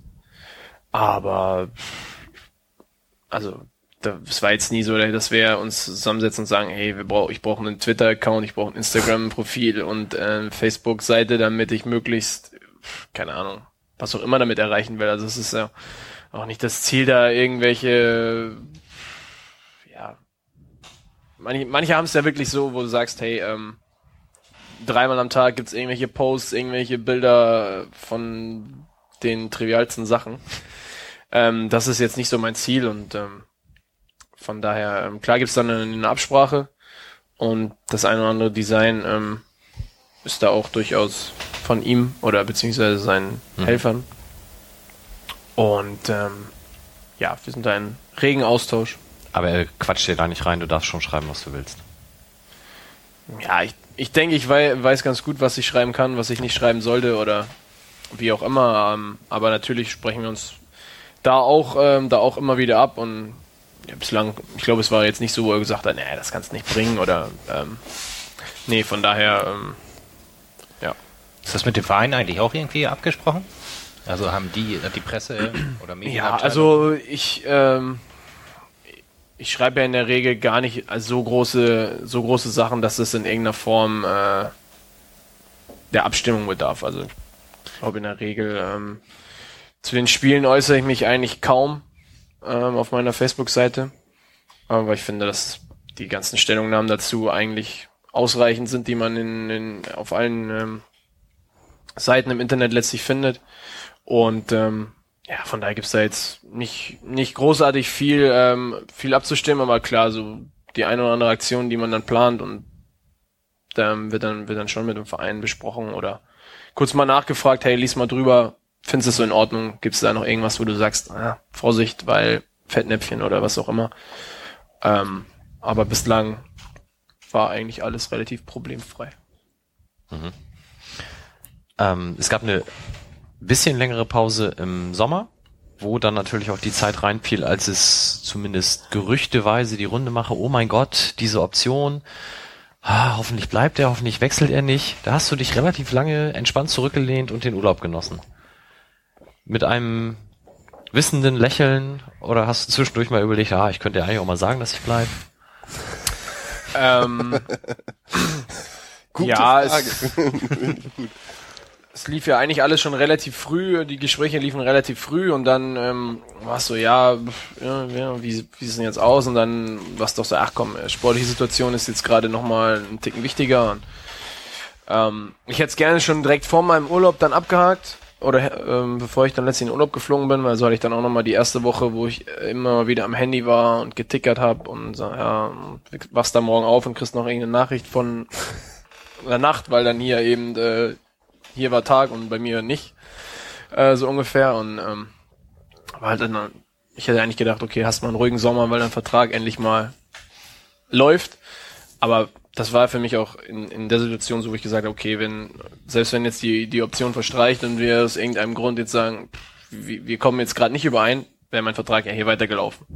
Und eigentlich eine ernsthafte, ähm, einen ernsthaften Gedanken, den die Option nicht wahrzu, äh, wahrzunehmen oder die Option wahrzunehmen, hatte ich nicht. Ähm, das hat dann halt dann eben aus den Details, weil hin und her schicken und kurz drüber gucken und an einem, einem Tag habe ich auch gesagt, ganz ehrlich, ich bin heute weder WLAN noch irgendwas. Ich melde mich morgen und dadurch hat sich das dann halt alles dann so ein bisschen auf letzter Minute spannend angefühlt, aber ähm, im Grunde gab es zwar auch die eine oder andere Anfrage, aber da habe ich mich nicht äh, nicht so dermaßen dann mit auseinandergesetzt, dass es wirklich eigentlich dazu gekommen wäre oder hätte kommen können. Ich habe gerade nur mal geguckt, äh, Cristiano Ronaldo hat inzwischen 107 Millionen Fans. Da muss man noch ein bisschen... Ja. Aber er hat auch, hat auch Einwohner. gestern aber drei Tore in der Champions League gemacht. Ah, Und während Champions Ja, League ist, guck ich sitze ich nicht. leider bei euch. Das heißt ja leider. Also, Entschuldigung, ich, nicht- ich guck nicht wieder. aber Das, das war tatsächlich auch der einzige Kommentar von Christoph haben. Pieper, als es darum ging, hat Robin Zeit. Ja, eigentlich schon, aber ist ja Champions League, hat er gesagt. Da habe ich gesagt, ja, pff. Und? Ich weiß nicht mal, wer denn Spielt er eh nicht mit. Leverkusen und? Bayern, Bayern er doch. in Ah, ach, die haben das äh, Spiel auf ZDF, ne? Oder was? Bayern? Keine Ahnung. Was, was ist Genau, Z- ZDF und auch zum ersten Mal mit einer Audiodeskription live. Also zum zweiten Mal. Oh, Johannes, ja. Johannes Kahner und Martin Feie, Feie Dortmunder, und Wiener Audio 2 und die machen da heute die Champions League Audiodeskription. Eine Wiener Audiodeskription. Der Typ ist super, der ist echt, Johannes ist echt, das ist die Nummer eins. Jetzt Also, erzähl für die Unwissenden nochmal eben, was Audiodeskription ist ist. Audiodeskription ist quasi äh, für Blinde eine Tonspur, bei der das Bild beschrieben wird. Das gibt's beim Tatort dann Robin Himmelmann, ganz entschlossener Blick zum Fenster raus. Er hat gerade eben die Rhabarberschornelflasche angehoben. Es steht ein Grinsen in seinem Ja, Gesicht. er Mit der Zunge ein- ein schmeckt er grünes- nochmal nach. Auf den Lippen leckt er sich nochmal den Restgeschmack der Rhabarberschorle aus. Und, Okay, okay. okay. Das hatte ich mal aus Versehen tatsächlich beim Tatort an und wusste überhaupt nicht. Das war ein total kirre, wenn man das als sehender Mensch sozusagen. Da kann, konnte ich nichts mit das. Das war irgend so eine Videotexteinstellung. Da muss ich. Äh, Videotext gibt's noch. Kennen die jungen Leute gar nicht mehr. Ja, wir, wir haben ja die diversen Orte der... Guck, guckt, aber wir wollten ja wissen, hätte, hättest du Champions League geguckt? Wenn du jetzt nicht hierher gekommen bist, weil Ich gehe davon aus, ja. Gu- Guckst du Konferenz oder guckst du Einzelspiel? Ja, Ich weiß jetzt nicht, wer heute noch spielt, aber in der Regel sind ja die Gruppenphase, na, da sind ja die Spiele meistens dann doch überschaubar, was so, also Ereignisse. das Leverkusen gegen Borisov, glaube ich, heute, oder Piraeus gegen Bayern hätte ich mir eher nicht angeguckt, weil dann, dann doch so, dass ich gerne dann ein paar Tore sehe, auch äh, bei acht Spielen kommt das dann auch dann doch ab und an mal vor, deswegen eher Konferenz Okay. als Einzelspiel. Wir haben ja die diversen Vororte von Mörs jetzt schon durch. Du bist dann zu Union Solingen gegangen und dann zu Rot-Weiß Essen. Und das erzähle ich deswegen, weil 2010 hast du da live miterleben können, wie ein Verein insolvent ging. Warst du da schon Spieler in der ersten Mannschaft? Ja. Wie war das so? Also nicht geil, nehme ich an. Ähm, ja, es, es war eine relativ komische Situation, weil ich, ich kann mir jetzt gar nicht mehr genau dran erinnern, ob's, ähm, ob wir einen Spieler hatten, der das schon mal in der Art erlebt hatte da und da was zu erzählen hatte. Du wusstest im Prinzip nicht so jetzt hundertprozentig, okay, was, was passiert denn im, im, im Jahr danach und ne, wie, wie geht's weiter? Ähm, und letztlich kam das dann auch so, dass ich glaube, die, die Lizenzausgabe war dann eine Woche nach dem letzten Spiel. Ich glaube, freitags nach dem letzten Spiel. Und da hieß es dann, ja, es gibt keine Regionalliga-Lizenz.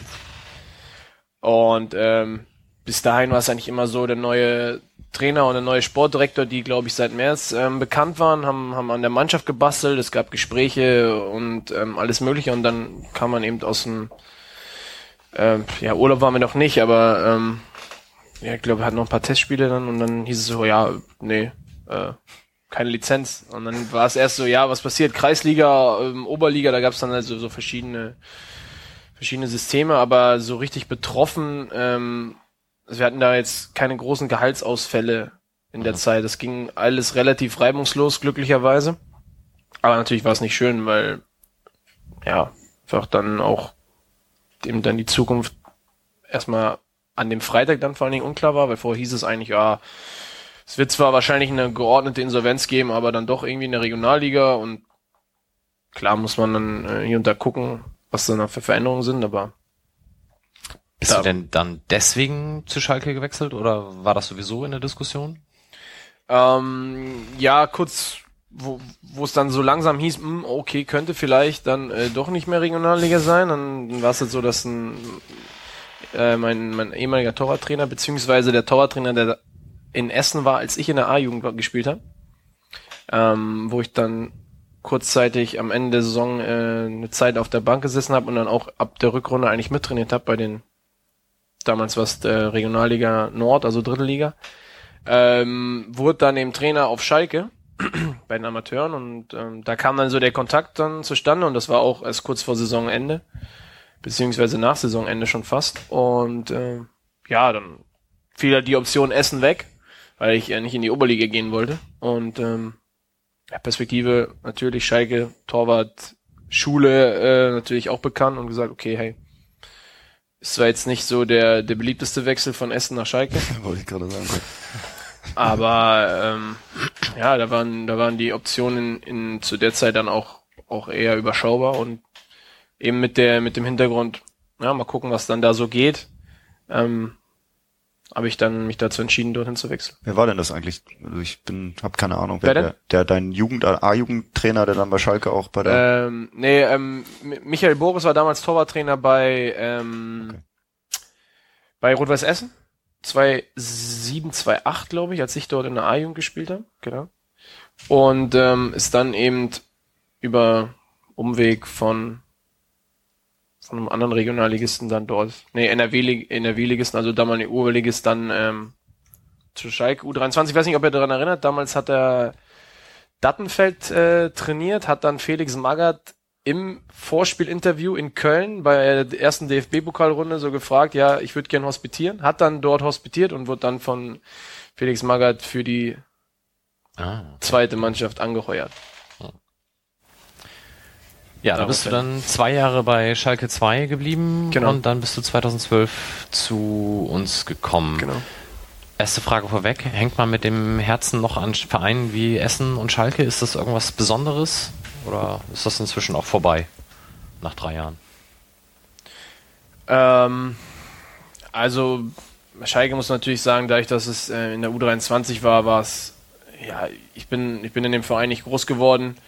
Ähm, ich hatte da gerade im, im zweiten Jahr eine, eine sehr gute Zeit, auch ähm, mit dem, mit dem Torwarttrainer dort, hat mich, äh, glaube ich, da sehr gut weiterentwickeln können. Ähm, und die Spieler waren halt innerhalb von ein, anderthalb Jahren weg, weil es eben eine U23 war, natürlich hohe Fluktuation und ähm, dementsprechend gibt es dann noch ein, zwei Leute, mit denen man mal Kontakt hat, aber da, da hängt dann jetzt nicht mehr so, so viel nach.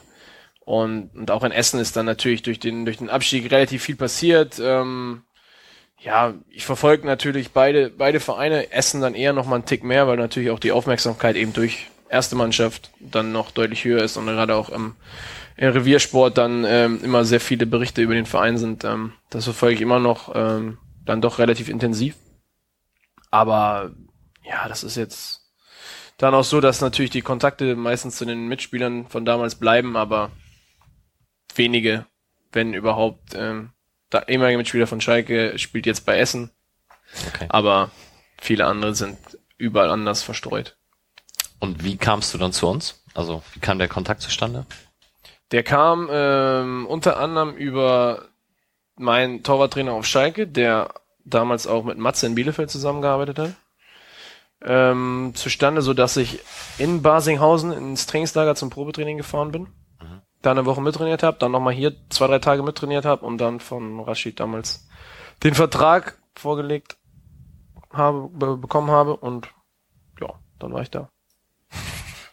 Da warst du da. Da war Bene auch noch da oder war Bene schon Genau, da war Bene noch ein Jahr da, bis, äh, bis dann, dann August, glaube ich, ja. ähm, 2013. Genau, da war ähm, damals Johnny, Bene und Flo Kirschke. Ja, und dann hat's relativ lange gedauert. Du hast bei uns dann auch natürlich mal in der zweiten gespielt, aber im Ostern 2014 war es dann soweit. Du solltest dein erstes Spiel machen, naja, als Nummer eins, du hast, glaube ich, in Karlslotter vorher schon mal gespielt, also an diesem 34. Spieltag und dann hatte sich Chauny verletzt und dann hast du dich warm gemacht und bist trotzdem nicht angefangen. Ja, genau. Das war ja äh, die Woche davor noch das erste Erlebnis am Millantor gegen, äh, gegen Kaiserslautern. Mit dem unglücklichen Ende in der, glaube 94. Wann das, hm. wann das war. Das Spiel, was wir dann 3-2 verloren haben, wo dann im Prinzip so die letzten, äh, ja, die letzte Fünkchen Hoffnung, äh, nochmal oben vielleicht bis zum Ende mitspielen zu können, im Prinzip dann erloschen war. Und ähm, dann ging es nach, ähm, nach Cottbus und Gründonnerstag und ähm, ja, im Prinzip so eine der letzten Aktionen beim Aufwärmen nochmal so ein Abwurf, ähm, ein leichtes, erstmal ein leichtes Ziehen im Arm gespürt und dachte, ja, okay, dann habe ich nochmal ah, zum Matze gesagt, ja komm, schieß mir nochmal zwei, drei Bälle. Ähm, aber werf, ich werf jetzt nicht nochmal. Ähm, ja, okay, ich ähm, nicht noch eine zwei, drei Minuten eher reingegangen. Im Prinzip war ich mit meinem Aufwärmprogramm fertig und habe gesagt, ah, geh mal kurz rein und lass mal den Doc drüber gucken. Und ähm, im Prinzip dann wurde so von Minute zu Minute wurde es eigentlich so immer so ein bisschen schlechter. Also dann so, so Gegendruck mit dem Arm wurde dann immer weniger und ich eigentlich am Anfang dachte, ja gut, theoretisch könntest du noch spielen. Und ich glaube, ich hätte die ersten fünf bis zehn Minuten noch spielen können.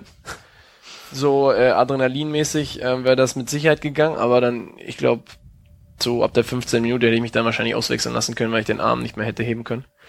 Und ähm, ja, dann Vermutungen waren dann so, ja, Zerrung, was weiß ich, und natürlich selber ähm, auch eigentlich obere Extremitäten verletzungsfrei, außer Finger mal.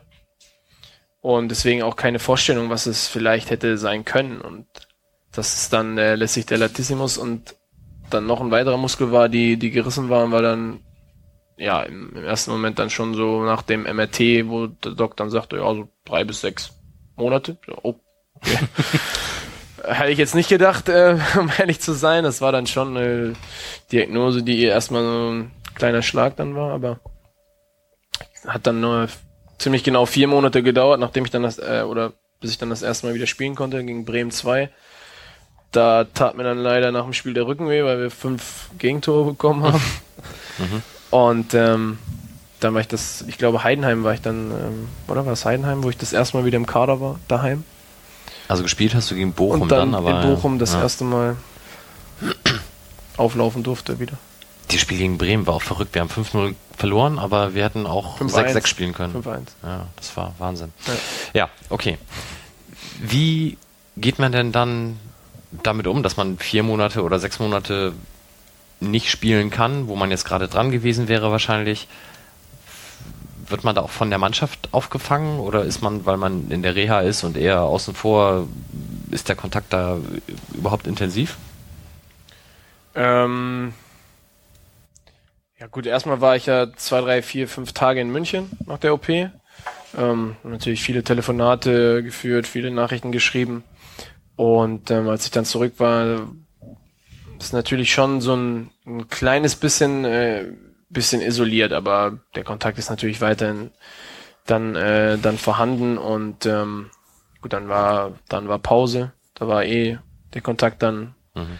dann übersichtlich und, und dann bin ich ja auch zu Trainingsstart wieder, wieder eingestiegen, zumindest mit dem Aufbautraining, so dass ich wieder nah an der Mannschaft war. Ähm, ja, du, die ersten Tage ist erstmal so, dass du denkst, okay, hm, ähm, du kannst halt nicht so ganz ausmalen, wie es halt wieder wird, weil gerade dann für den Torwart so eine Verletzung am Arm, die dann auch noch äh, vom Operateur so, oh, habe ich eigentlich noch nie operiert, so. Äh, so ungefähr, ja, mal nachgelesen, ja, es gab mal ein paar Baseballspieler, äh, so irgendwie drei, die das in den letzten zehn Jahren hatten und aber ansonsten so richtig kennen wir keinen, der das schon mal so hatte. Ich habe das mal gegoogelt. Ja, wo du natürlich auch sagst, ja, okay, gut, was heißt das jetzt? Ne? Also wird wieder, wird das wieder vernünftig ähm, oder hast du vielleicht irgendwelche Einschränkungen dann doch, hm. arm schultermäßig? Ähm, aber viele haben mich dann auch gefragt, ja, warum ist das denn passiert und ne, wie und ich so, ja, warum kann ich nicht sagen, ob da jetzt vorher was kaputt war oder ob das äh, aus irgendwelchen Gründen zu großer Druck drauf war habe mich dann letztlich auch nicht mehr mit beschäftigt und gesagt, ja gut, jetzt geht's halt von Tag zu Tag daran, dass es möglichst schnell äh, heilt und glücklicherweise war die OP gut, die Reha äh, war, war super und so kann ich dann eben nach vier Monaten äh, schon wieder im Tor stehen. Also, das ist dann schon eigentlich alles, ähm, ja, ich glaube, viel schneller hätte es äh, eigentlich gar nicht, gar nicht gehen können. Mhm. Okay. Ja, und war das die erste Verletzung in dem Rahmen oder also in, in der ja. Größenordnung oder hattest du es in der Jugend auch schon mal? Nee, also ähm, der, die, die, die Verletzung, mit der ich glaube ich am längsten ausgefallen bin, war ein Bänderriss. Ähm, rechts am Sprunggelenk. Ähm, das ist ja auch mittlerweile eigentlich eine relativ, ja, eine Verletzung, die glaube ich fast jeder Fußballer hatte und dann hatte ich noch eine relativ schlimme Verletzung, mit der ich allerdings nur vier Tage ausgefallen bin, als ich mir die Nase doppelt und den Schädel gebrochen habe, was sich äh, relativ dramatisch anhört und das auch war, wo ich erstmal anderthalb Tage im Krankenhaus so zur Beobachtung, ob denn nervenmäßig alles so ist, wie es sein äh, soll oder ob es da irgendwelche Probleme gibt, aber das ging zum Glücklich, äh, das ging glücklicherweise glimpflich. Wie, wie holt man sich denn sowas? War das? Auch beim ich Sport? Im, äh, ja, im Testspiel äh, im Winter, im letzten quasi im Abschlusstest, äh, damals mit Schalke, mit der U23, ähm, ja, ich bin, ich bin rausgegangen und auf einmal lag ich und dann habe ich schön im Ballabfang den Ellbogen des Stürmers oh, okay. äh, übers, übers Auge und auf die Nase bekommen. Wer war das und wo hat er gespielt? wo wohnt er jetzt? Und ähm, ja, im ersten Moment, ja, war eigentlich alles so, ja, noch kurz weitergespielt und ich glaube, wenn es jetzt nicht ein Testspiel gewesen wäre, hätte ich auch gesagt, ja, ich, ich spiele jetzt weiter. Dann habe ich gesagt, irgendwie so hundertprozentig wohl so fühle ich mich an. jetzt nicht. Komm, äh, gucken wir mal an, dann ja, ja, fahr mal ins, guck mal, fahr mal ins Krankenhaus. Ja, bleib mal lieber noch eine Nacht hier, so, ja, dann so alle zwei Stunden, ja, wir müssen nicht äh, wecken, gucken, ja. ob alles äh, ja. noch, ne, ob ja. du, alles gut ist, Bewusstsein und weil es halt nicht hundertprozentig klar war und jetzt habe ich seitdem hier auch über linken Auge eine kleine Kerbe drin. Aber Schädelbruch Aber, ohne Gehirnerschütterung? Ja, also seit meine Gehirnerschütterung mehr oder weniger. Aber Schädelbruch ist ja dann, das ist dann der Augen, äh, genau, Augenhöhle, Augen, Augenhöhle, Ansatz. Ja. Also da ging es dann einigermaßen. Ne? Dann ging es am, ähm, das ist glaube ich Samstag oder Sonntag passiert. Dann ging es glaube ich am Donnerstag zum Orthopädietechniker, zur Maskenanfertigung und montags war die Maske da und freitags war das erste äh, Rückrundenspiel, wo ich dann gespielt habe. Das ja. war so noch, also es ist eigentlich so die schlimmen, die schlimmen Verletzungen, die ich hatte, halten sich bis dato dann in Grenzen glücklicherweise. Wie ist es denn mit Karten? Hast du schon mal eine rote Karte gekriegt? Äh, ja, in Essen, beziehungsweise mit Rot-Weiß Essen. Damals ähm, war es so, ich bin, bin hingekommen äh, letztes, äh, letztes Jahr A-Jugend, A-Jugend Bundesliga und ähm, dann war in der Vorbereitung so, ja, wir sind uns nicht hundertprozentig sicher, Nummer eins, Nummer, wie auch immer, äh, der andere spielt die, oder dein Konkurrent spielt die ersten beiden Spiele, du spielst dann die nächsten beiden. So, dann war das äh, Spiel gegen Dortmund immer eine Top-Mannschaft und dann, glaube ich, nach 20 Minuten bin ich, glaube ich, vom Platz geflogen. Zu kurzer Rückpass, ich komme raus, zieh weg, der Stürmer fällt trotzdem. Äh, eigentlich ohne große Berührung und dann äh, Skandal. Ja, Also unberechtigt. Rote, rote Karte und äh, ja, das, das war auch die, die einzige bislang. Und wo spielt der heute? Das soll ich auch gewissen wollen. Die Sau. Ja. Ich weiß gar nicht mehr hundertprozentig, wer das war. Die, die halbe Dortmunder Mannschaft muss ja bei uns sein inzwischen. Ja, aber da, da, da, da ist 90er oder 89er Baujahr haben wir keinen von Dortmund. Oder? Nee, also Nur eben. das ist 91, Mark 91. Na gut. Ja, das sind noch immer genau. Genau. Wir haben natürlich unfassbar viele Fragen, aber bevor, also von, von Hörern auch bekommen, bevor wir das machen, äh, würde ich ganz gerne einmal nochmal auf das bestimmte Thema der letzten Tage allgemein eingehen, nämlich die Flüchtlingsdebatte im Großen und Ganzen. Ihr habt ja auch von der Mannschaft relativ viel gemacht, du hast auch selber da schon einiges ähm, vorher getan. Vielleicht magst du mal erzählen, wie das für euch war, als ihr da in den Messehallen aufgeschlagen seid. Das war ja ein Termin, der schon vom Verein vorgegeben war, wo der Verein aber eben auch extra kein Bohai drum gemacht hat, keine Medienvertreter eingeladen hat, sondern ihr wirklich einfach für euch da mal wart. Ja, ich, ähm, ich fand es ganz gut, dass, äh, dass es die Möglichkeit gab, da mal, ja, sich einfach mal ein Bild davon machen zu können, ähm, weil natürlich hört man viel, man liest viel und ähm, wie es den Leuten geht, wie es ihnen nicht geht. Ähm, und ähm, von daher war es was dann sehr interessant, mal die Möglichkeit zu haben, mal so eine so eine Erklärung zu bekommen, wie es denn da überhaupt abläuft, ne, was passiert in den ersten Tagen, wie wird das geregelt, weil du hast natürlich verschiedene Nationalitäten, Religionen und ähm, ja, das ist natürlich auch alles dann nicht so einfach, das unter einen Hut zu bekommen und dann auf der einen Seite ist dann schon ähm, ja ein, so ein bisschen bedrückendes Gefühl, wenn man denkt, okay, da sind jetzt knapp 1000 Leute, die die in einer Halle ähm, leben, schlafen 24 Stunden. Ich meine, letztlich äh, natürlich machen können, was sie wollen, aber ja irgendwie dann auch nicht. Und ähm, auf der anderen Seite dann wieder beeindruckend, was da eben die, die ganzen ehrenamtlichen Helfer auf die Beine stellen mit äh, drei Deutschkursen am Tag, ähm, auch hochfrequentiert, der kleine Bereich komplett voller Leute ist, die wissbegierig äh, versuchen, die komplett fremde Sprache, ähm, in großen Teilen ja auch noch andere Buchstaben äh, und, und Ziffern dann zu lernen und ähm, dann neben äh, dann die Kleiderkammer auch zu sehen, ja, wie viel Massen an, an Kleidung denn die Hamburger äh, gespendet haben. Und also es war schon, knapp zwei Stunden waren wir da, waren wir da vor Ort. Das war schon ein sehr beeindruckendes Erlebnis und da ist auch relativ viel hängen geblieben. Du hast dann, ich weiß nicht, ob danach oder wahrscheinlich hatte sich das vorher schon ergeben, ähm, einen 18-Jährigen getroffen, Karim, der selber äh, Flüchtling ist und in seinem Heimatland Torwart war. Dem hast du jetzt deine Aus oder einen Teil deiner Ausrüstung zur Verfügung gestellt. Wie kam das dazu?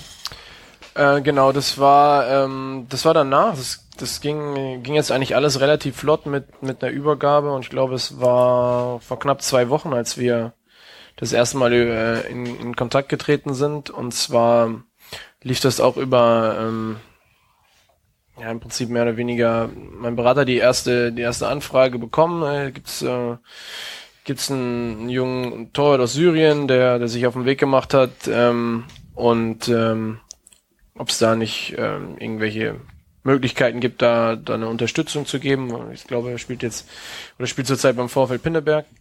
Und ähm, dann gab es eben nochmal den, den Facebook-Aufruf von, von Oliver Wurm da mit seiner mit seinem Magazin, äh, worauf ich dann gesagt habe, ja, hey, ähm, da, da bin ich dabei und ähm, das kann ich unterstützen. Habe dann mit Ulsport gesprochen, meinem Ausrüster, meinem Handschuhausrüster, die mir da auch relativ im Prinzip sofort ähm, die, die Handschuhe zur Verfügung gestellt haben und dann haben wir es eben letzte Woche Samstag gemacht oder jetzt kurz vor dem, vor dem Duisburg-Spiel und ähm, haben noch ein bisschen, bisschen uns unterhalten, ein bisschen gequatscht und ähm, ja, freue mich, wenn er, wenn ich ihm dann noch so ein bisschen Schwung geben kann, auch äh, für, für seine Zeit dann hier und ähm, dann noch mit der mit der Dame gesprochen, die da in Wedel in dem ähm, in dem Flü- Flüchtlingsheim ihn da so ein bisschen ähm, unter ihre Fittiche genommen hat und ähm, hat mir so ein bisschen erzählt hat, was, dass sie eben glaubt, dass, dass er einer der derjenigen ist, der auch nur so einen kleinen Schub braucht, um äh, zu studieren und dann auch wieder äh, relativ schnell alleine in der Lage ist, hier hier dann Fuß zu fassen und ähm, ja fand ich äh, seine Geschichte fand ich fand ich äh, ja recht beeindruckend und deswegen habe ich mich da, da dazu entschieden, da da mitzuhelfen. Jo. D2 war das Spiel gegen Dortmund, was auch der Verein unter das Motto Refugees Welcome gestellt hat. Ähm, wie seid ihr da als Mannschaft auch eingebunden worden? Habt ihr da selber noch irgendwas machen können? Oder wie, du hast ja nicht gespielt. Wie, wie hast du das Spiel selber wahrgenommen? Oder die ganze Atmosphäre drumherum ja auch, war ja schon irgendwie anders als sonst. Ja, klar. Also ich denke mal, zum einen war es natürlich ein bisschen ruhiger im Stadion, logischerweise auch ähm, nicht die, wahrscheinlich nicht die Leute alle im Stadion waren, die sonst im Stadion sind und natürlich äh, auch ähm, so ein bisschen mehr so das Thema Flüchtlinge im, im Fokus stand, als, als weniger jetzt ähm, der unbedingte Wille, das Spiel jetzt zu gewinnen und da auch ähm, ja, also für uns war natürlich auf der einen Seite der, der Fokus auf einem, auf einem guten Vorbereitungsspiel, aber das ist natürlich auch klar, dass jeder dann, auch den ganzen Rahmen im Hintergrund hatte. Und ähm, wir wussten über den Ablauf, wir wussten, dass ähm, die, Einlaufs, die Einlaufkinder äh, oder das, das, äh, die Kids ähm, da sind ähm, und für die das natürlich auch nochmal ein besonderes Erlebnis dann eben ist. Und wussten auch, dass ich weiß nicht, wie viel hundert äh, Flüchtlinge letztlich dann auch äh, auf den Tribünen waren, wussten, dass alle da sind und ähm, ich denke, wir haben da mit, mit Dortmund zusammen eine, eine gute, ja, einen guten Abend geschaffen. Ähm, es wird ja auch medial groß aufgegriffen und ähm, ja, das denke ich war eine sehr gute Sache von, für, für, für beide und von beiden Vereinen. Wir haben eine Frage von Steffen Weppler auf Twitter bekommen ähm, bezüglich deines sozialen Engagements. Ob du das vor dem FC St. Pauli auch schon in ähnlicher Form, ob du an sowas gedacht hast oder ob du, er schreibt, kalafiziert wurdest. ähm,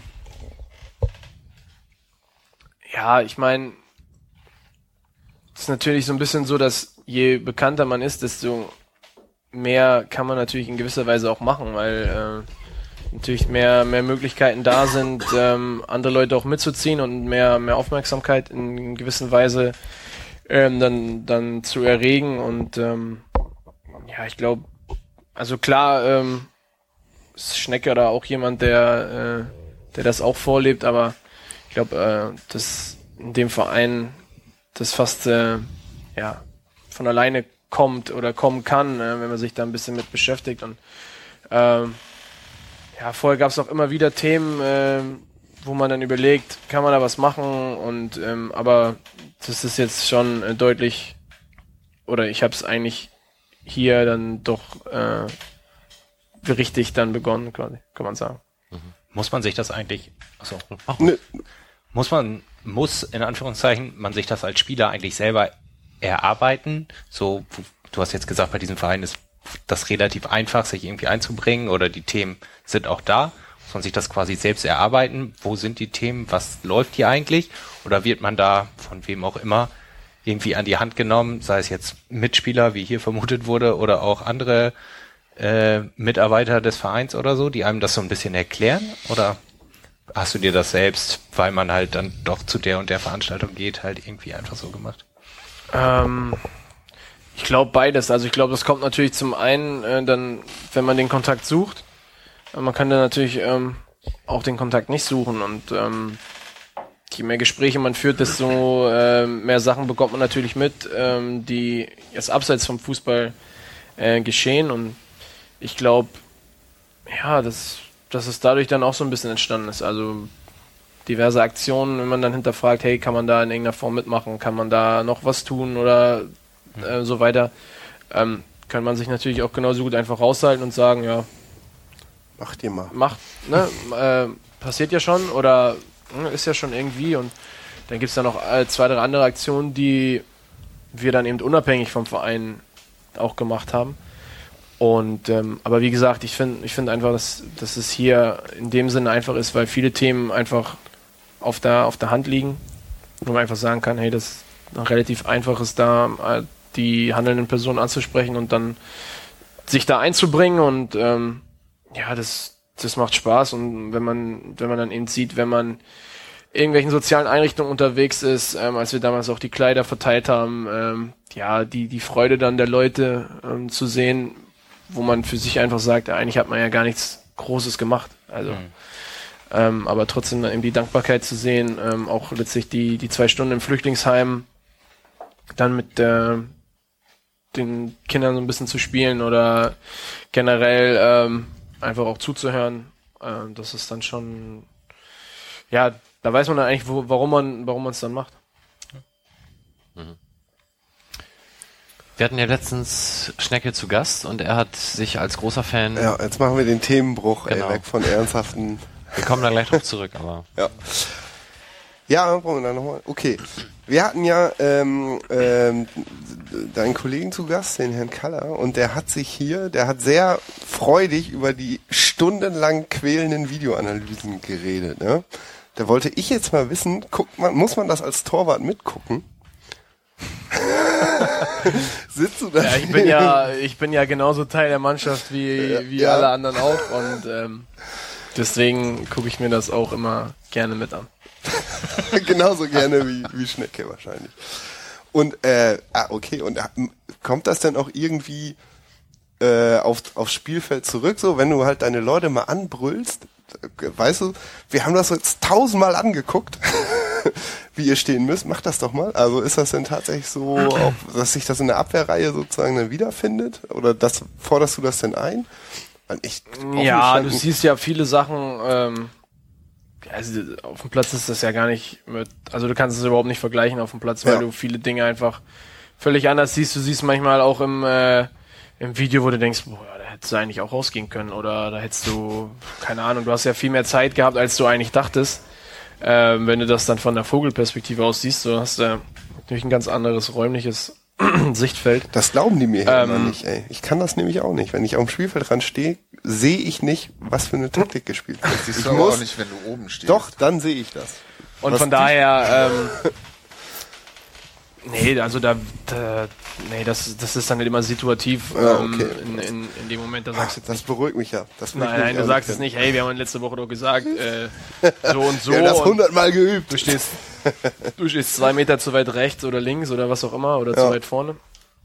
Es geht dann eher so um einzelne Szenen oder generell um, um, um bestimmte Dinge, weil es ist natürlich auch immer ja, sowohl situations- als auch spielabhängig und von daher ähm, ja, nein, dann nimmt man da wenig, wenig Einsicht, äh, beziehungsweise wenig äh, Rücksicht oder hm.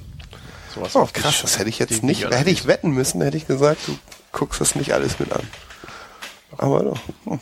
Ich fand deine Formulierung vorab super. Muss man sich da durchquälen oder hat man als Torwart dann freies Spielen? Das fand ich sehr schön. ja, ja, also, hallo, das Spricht ist unser der Pädagoge. Aber ich habe ich hab den Andrew gefragt, weil ich wusste, dass die, dass ihr die Frage stellt. Das ist ja unser Videoanalyst. Ja. Und der hat dann gesagt, nee, der ist Teil des Teams und da geht's um taktische Geschichten und das hast du ja vorhin auch am Anfang ja. geil erzählt, dass du gesagt hast, hey, nee, die stehen da ganz breit und lassen sozusagen nur unseren Sechser frei. Das heißt, da wollen ja. sie eigentlich, dass sie uns anspielen und wenn man sowas sieht oder wenn sowas auch in der Videoanalyse gesehen wird, dass du da als Torhüter das auch wissen musst. Ja, du hast ja äh, natürlich sowohl die, also äh, einmal hast du natürlich eine Gegneranalyse, wo du natürlich mhm. logischerweise dabei bist, ähm, aber auch wenn du dein eigenes Spiel analysierst, da bist du ja nicht immer völlig außen vor. Also das sind natürlich auch viele Sachen, wo man dann sagt, okay, na, hier hast du vielleicht das nicht gesehen oder da stimmt die Abstimmung nicht oder sowas. Also klar ist man nicht so intensiv eingebunden in jeder Szene, wie es wie es vielleicht ähm, so ein Mittelfeldspieler die, oder so. Natürlich ja. die Mittelfeldspieler äh, insbesondere sind, aber natürlich schon in okay. vielen Fällen kann man dann vielleicht auch nochmal sagen, hey, keine Ahnung, was ist denn mal mit der und der Situation? Also gar nicht, wenn man gar nicht die Denke desjenigen hat, sondern vielleicht nochmal als Außenstehender mit einer anderen Perspektive sagt, hey, also als Torwart finde ich es unangenehm, wenn der Stürmer das und das macht. Also ist es für den anderen Torhüter wahrscheinlich ähnlich. So nochmal so eine, eine andere Denkanstoß, einen anderen Denkanstoß gibt. Ähm, und ähm, sagt, wie das für, für einen als Torwart dann vielleicht ist. Und da entstehen dann auch hin und wieder mal ähm, dann lebhafte Diskussionen drüber und das ist dann auch gut so da der Austausch. Aber du hast ja auch vorhin gesagt, dass du äh, auf Sky das Spiel nochmal nachguckst. Machst Mhm. du das bei jedem Spiel? Ja, äh, eigentlich in der Regel schon. Also ähm, hauptsächlich oder äh, oft über über St. Pauli TV, dass ich ähm, ja, es kommt immer drauf an, wenn man mal nicht schlafen kann, dann kurz das iPad zur Hand und schaut dann nochmal. Da schläfst du dann ein, wenn du den St. Pauli-Spiel wieder guckst. Ja, manchmal schläft man ein, wenn, äh, wenn der Fernseher oder wenn dann bewegte Bilder laufen. Ähm, aber ja, wie was ich, was ich vorhin schon mal anfangs sagte, dass ähm, du oft dann nochmal so einen anderen Eindruck gewinnst und dann so auch am nächsten Tag, wenn du dann vielleicht mal vor die Presse trittst, dann nochmal ein anderes Bild eben vom Spiel hast, als Das, was du nur das, was du äh, hast. so, auf dem Spielfeld hast, wo du sagst, hm, naja, okay, habe ich jetzt vielleicht dann falsch gesehen oder wie auch immer. Deswegen in der Regel gucke ich es dann öfters dann nochmal. Und jetzt bezogen zur Videoanalyse, das heißt, du guckst erst das Spiel nochmal in der, nochmal sozusagen über die Konserve an und hast dann die Videoanalyse? Also ist das so, Ja, die Videoanalyse ist in der Regel immer am Tag nach dem freien Tag, also morgen zum Beispiel. Da hast du das Spiel aber schon gesehen. Also du hast schon. Habe ich schon gesehen, aber ja nicht mit den Augen des Trainers analysiert. Das ist mir klar, aber- Beziehungsweise äh, nur für mich und ähm, wir gucken natürlich auch nicht das ganze Spiel, wir gucken natürlich die, die wichtigen Sachen an. Ahnst du denn, wenn du das schon öfter gemacht hast, so welche Szenen denn sozusagen in der Videoanalyse aufpoppen werden? Ja, also manchmal haben ich, ich sitze jetzt nicht unbedingt da 90 Minuten mit Popcorn vorm, äh, vorm Fernseher oder heute Morgen dann äh, mit irgendwelchen anderen Sachen, sondern ja, weiß ja ungefähr in welchen Situationen was war, wo man sagen könnte, okay, äh, da will ich nochmal genau drauf schauen, wie der Elfmeter, ne, wie, wie so zwei, drei andere Geschichten. Und ähm, deswegen manchmal weißt du schon, ja, das ist so ein Klassiker, der, den haben wir schon mal besprochen und der wird wahrscheinlich auch wieder auftauchen, da hätten wir so und kommt dann, je öfter man dann die Videoanalysen hat, dann, je öfter sieht man in den Spielen dann, na gut, die Szene werden wir uns nochmal angucken, so in etwa. Kommt der Pfostenschuss morgen dran? Ja, ist eine gute Frage. Ähm, vielleicht, weil wir uns da nicht so hundertprozentig, also logischerweise äh, Wiegel dribbelt da relativ frei und ähm, unbehelligt ähm, an die 16er Kante und kann dann auch ohne große Bedrängnis schießen. Also gut, durchaus möglich, dass wir da nochmal einen Blick drauf werfen. Ähm, ja. Hättest du den denn gehabt, wenn er nicht am Pfosten gewesen wäre? Ja. Normal. Normaler Move. Ja, das Hast du gesehen. Ich meine, das Tor von, von Meier ist ja auch aus so einer Distanz entstanden. Ist ja auch, also das sind ja zwei Szenen, du hast ja eben den Perspektivwechsel gesagt, wenn was für mich als Torhüter unangenehm ist, dann könnte das auch auf der anderen Seite für den gegnerischen Torhüter unangenehm sein und die, der Meier-Schuss ist ja auch aus einer Distanz.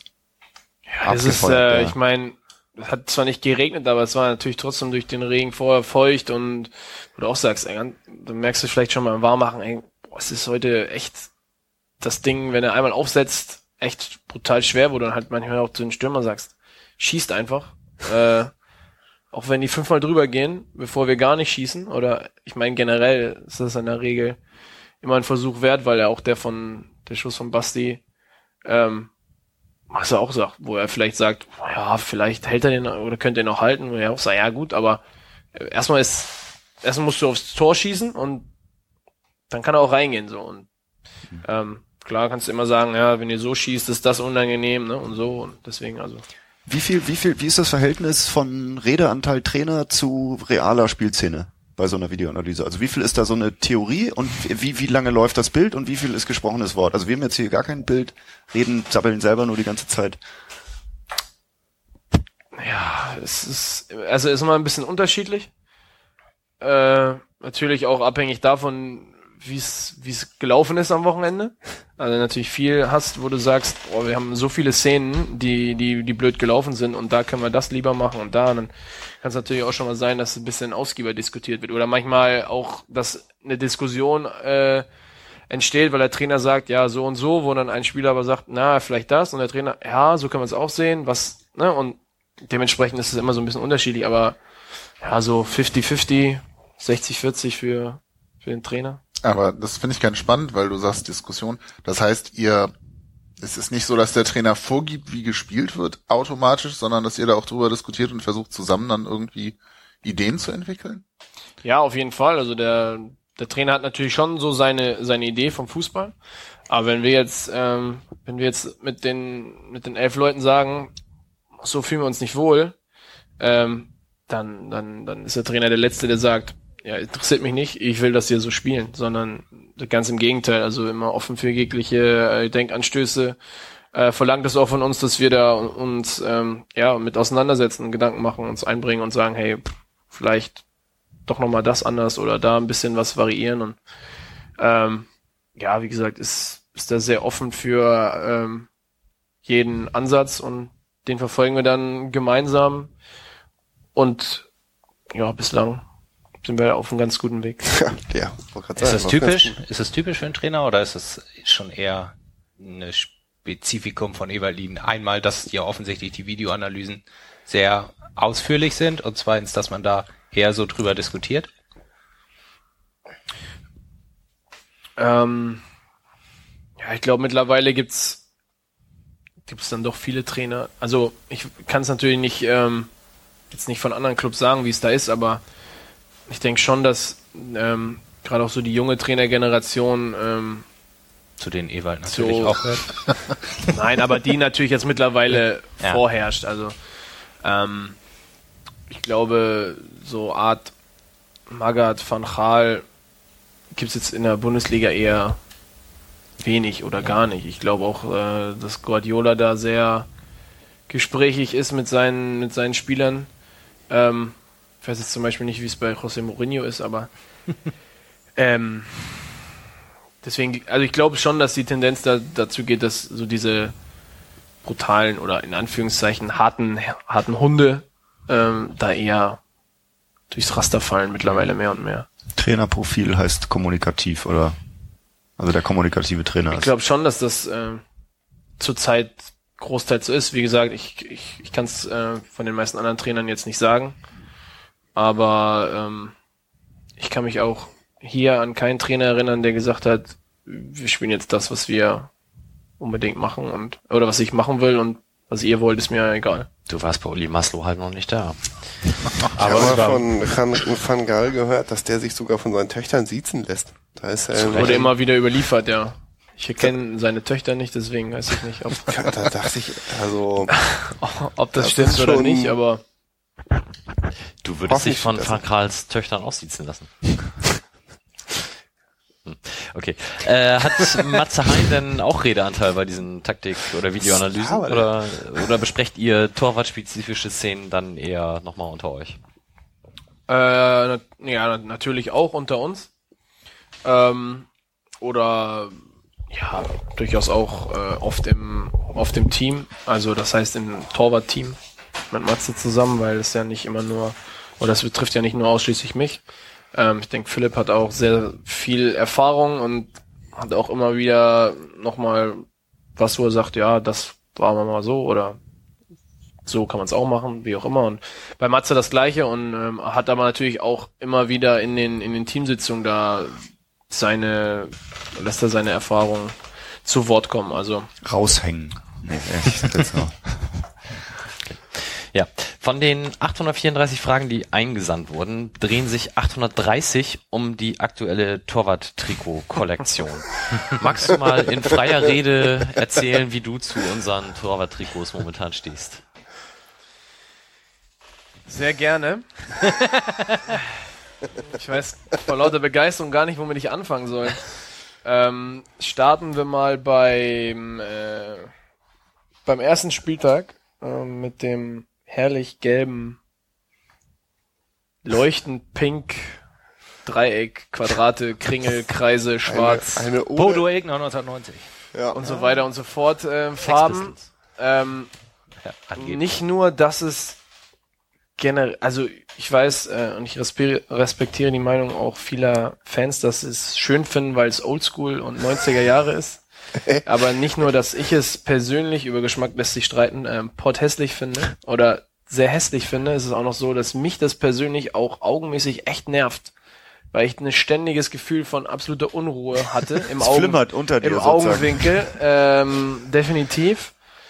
Und ähm, äh, also gefällt mir nicht. Ähm, Interessante Ah, okay. Theorie. Die Torhüter haben früher schwarz getragen, damit möglichst wenig Reflexion um sie herum sozusagen ihren geschärften Blick durch die schwierigen Lichtsituationen äh, beeinflussen. Könnte sein. Ähm, ja, Pink-Lila, ja, ich Geil. glaube, ich weiß nicht, wem es gefallen hat gegen Dortmund. Ich fand's super. Ähm, du fandst super. Ich würde Ich würde es ähm, nicht wirklich Ja, der hat. Herwagen drin gespielt. Ne? Genau, ja. Ja, aber Sven in der U23 spielt er auch mit. Ja, habe ich auch schon auf Bildern gesehen. ähm, also wird auch nicht mein Trikot werden. Ich glaube, wer jetzt die letzten Spiele so intensiv oder auch nur mit einem Auge verfolgt hat, hat gesehen, dass ich so ein bisschen meinen Favoriten aus der äh, Feldspieler-Trikotsammlung äh, rausgesucht habe, die ähm, glücklicherweise äh, ein rotes Pokaltrikot uns beschert hat. Äh, letztes Jahr das schwarze wäre natürlich auch aufgrund mit dunkelbraun und so immer schwierig geworden, aber in dem Fall kann ich äh, das rote eigentlich fast zu allen Anlässen tragen. Außer vielleicht Nürnberg, äh, Kaiserslautern, Fortuna Düsseldorf. Und Union Berlin, da könnte es dann irgendwie eng werden. Und dann haben wir noch das Grüne, das, haben, das ist eigentlich ganz in Ordnung, aber auch manchmal so dem Schiedsrichter ein Dorn im Auge, wenn wir in Schwarz spielen, weil es dann vorne auch ein bisschen schwarz ist und dann äh, kann schon mal sein, dass äh, die Kollegen da sagen, dass es dann doch zu dunkel ist und ähm, ja. Sagen die das unmittelbar vor dem Spiel oder muss man dann so ein Trikot so anmelden? Zwei, drei Äh, Tage. es, ja, es wird schon angemeldet ähm, ähm, bei, bei der DFL. Ich glaube, weiß gar nicht, wie viele Tage, noch eine Woche knapp oder so. im Aber das ist Voraus. jetzt nicht Wir- so, dass Woche, man eine zehn Woche. Minuten vor Eine Anpfiff trifft ja. und sagt, mit kommen- inklusive Torwarttrikot. wir kommen so, wir kommen so.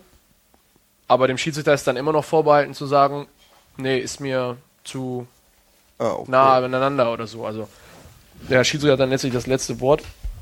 Aber wie gesagt, mit dem Roten ähm, bin ich da in der Regel eigentlich auf der sicheren Seite. Und ja, ich habe ja irgendwo mal letztens gelesen, dass Rot oder wenn man Sportler in Rot auch äh, sehr erfolgreich sind. Ja, Ich das glaube, stimmt. statistisch das, gesehen sogar äh, Hab, ha, du hast doch schon eine Erfolg- Folge Millanton gehört, habe ich nämlich letzte Ja? Woche, äh, nee, vor drei Wochen erzählt, ja. ich hab's, äh, ich hab's Kaiserslautern, Nürnberg, Union. Wir waren ja gerade dabei. Rot-Weiß Essen. Genau, ja. Gut, äh, irgend kann ja nicht alle. Mannschaften in roten Trikots gewinnen öfter als andere. Das Genau. Bayern, Bayern Manchester, Manchester, United. Und ja, wahrscheinlich im Moment reicht's ja, wenn wir äh, einen haben, der rot anhat. da, opfer, da opfer ich mich dann gerne und ähm, Hauptsache du gewinnst. Aber apropos Oldschool und Trikots, ne? Früher hatten ja Trikot, äh, Polster. Torwart-Trikots so Polster an den äh, Ellbogen und auch die Hosen hatten ja so, also nicht immer, aber auch so manchmal Polster. Das ist total, das macht keiner mehr, ne? ja, viele spielen ja in Kurzarm auch mittlerweile. Ja. Also ich bei dem roten ja auch. Ähm, nee, ich glaube, es gibt. Also ich weiß jetzt nicht, ich kann jetzt nicht für die ganzen anderen ähm, Hersteller, Firmen sprechen. Äh, ich weiß, ich hatte in Essen noch ein Torwarttrikot mit Polstern. Aber ich meine, wozu im Prinzip? Also Ja, bei Profis ja wahrscheinlich egal, aber bei Amateuren, ja, da dann- äh, natürlich gibt's, natürlich gibt's wahrscheinlich, noch. Äh, also du kannst natürlich immer noch welche kaufen, aber jetzt äh, im, im Profibereich brauchst du ja im Prinzip keine Polster, weil äh, also zum anderen sind die auch, muss man ehrlich gestehen, in den Regeln so dünn, dass wenn du sie bräuchtest, äh, der Schutz eigentlich mehr äh, so ein Symbolischer gewisser- Natur ist sozusagen. ja. ein bisschen Placebo-Effekt. Wolf. Im Profifußball braucht man keine Polster, weil, das würde ich jetzt gerne nochmal, aber das die Regelerklärung ist einfach, weil die nur so dünn zugelassen sind. Nein, weil der Rasen so gut Nee, aber ist. So habe ich's verstanden. ich, ich, Profis haben keine Schmerzen. ich wüsste jetzt nicht, warum ich, ähm, also was mir die Polster dann bringen würden. Zumal ich mein Trikot eh entweder hochkrempel, so dass die Polster äh, auf Trizeps Schulterhöhe wahrscheinlich hängen würden oder hängen würden und ähm, Also als ich noch hier vierte Herren auf der Feldstraße auf dem Acker auf Grand gespielt habe, da war ich Damals über jedes Ben, ja. Polster Da können- dankbar. da können Polster nicht schaden, ja. Aber Inzwischen ist da ja feinster Kunstrasen, da braucht man das auch in der vierten Herren nicht mehr. Mir fällt gerade eine Szene ein, Jan hat beschrieben, wie Robin Himmelmann sich die Stutzen zurechtzupft und ich habe beschrieben, dass du im Spiel mit Stutzen über den Knien angefangen hast. Also dass es fast aussah, als hättest du eine rote Strumpfhose an, hast sie richtig hochgezogen. Ist das das Polster, was geht, oder ist es ja, die, dann damit die Knie nicht dreckig werden. Muss ich nur oben rum duschen. Voll ist, ah, machst du immer oder ist das ist das einfach so zum Ja, Wohlfühlen. ich mag es einfach, wenn, äh, also ich mag es ja nicht, wenn, wenn der Stoff quasi so geknittert ist. Und ähm, sind Das halt, finde ich sehr gut. sind halt ein bisschen, ähnlich. bisschen länger, die, äh, die, die Stutzen rollen sich dann natürlich irgendwann runter, weil es dann doch nicht hält. Aber äh, in der Regel start, starte ich das Spiel dann damit, aber mit den Handschuhen ist es dann auch öfters schwierig, die, die hochzuziehen, ohne dass da immer der ganze Belag vorne so ganz leicht peu à peu dann äh, der Schaumstoff sich löst. Oh, da muss man mal mit Dualsport reden. Das ist die bessere Handschuhe herstellen. Ja, aber sie haben schon sehr, sehr gutes Material. sehr, sehr gutes Material. Und Handschuhe größenmäßig ist das so. Ich finde immer manchmal so diese, diese riesen Pranken, also so große Hände kann ein Torhüter doch gar nicht haben, wenn man da so, was bist du für ein Torhüter? Eng sitzen, groß sitzen, wie? Nö, ja, ja, also muss, es muss schon eng anliegen, weil ansonsten. Was ist denn deine Handschuhgröße? Ich habe Größe 10, also das ist relativ normal, sag ich mal. Wisst ihr eure Handschuhgröße? Hm, ich habe elf. Elf? Ich habe neun. Bin Ich hätte gesagt, ich habe siebeneinhalb oder so. Nein, keine das ist Quatsch. Wie, wie kaufst du denn Handschuhe? Du musst auch ich deine? Ich glaube 10 ist so fast so ein Standard, ja. Schnitt, so, also zwischen 9 und 11 ist so, wobei 11 ist dann schon fast, Oh ja, große Hände. Also lange Du hast zwölf, ne? genau. Ich habe ernsthaft keine Ahnung. Ich wohne in Hamburg. Das könnte ich mach acht. keinen Wintersport. Was Das soll könnte ich mit 8 Handschuhen? sein. Fahrradfahren. Oder 7. Fahrradfahren zum Beispiel, genau. Ja, dafür immer berechtigt. Ah, da gibt's ja, gibt's ja auch. Ich habe extra so 19. Ich Stadionhandschuhe. habe, glaube Ja, ich, es Fahrrad gibt habe auch- ich, Fahrrad wo habe man ich sind die mit den- L oder M oder. Sind das die mit es gibt dem auch normale drin? Winterhandschuhe. Ja, genau, so da- große Handschuhe? Genau. Was denn? Sind das diese mit dem Quarzsand drin? Diese Stadionhandschuhe?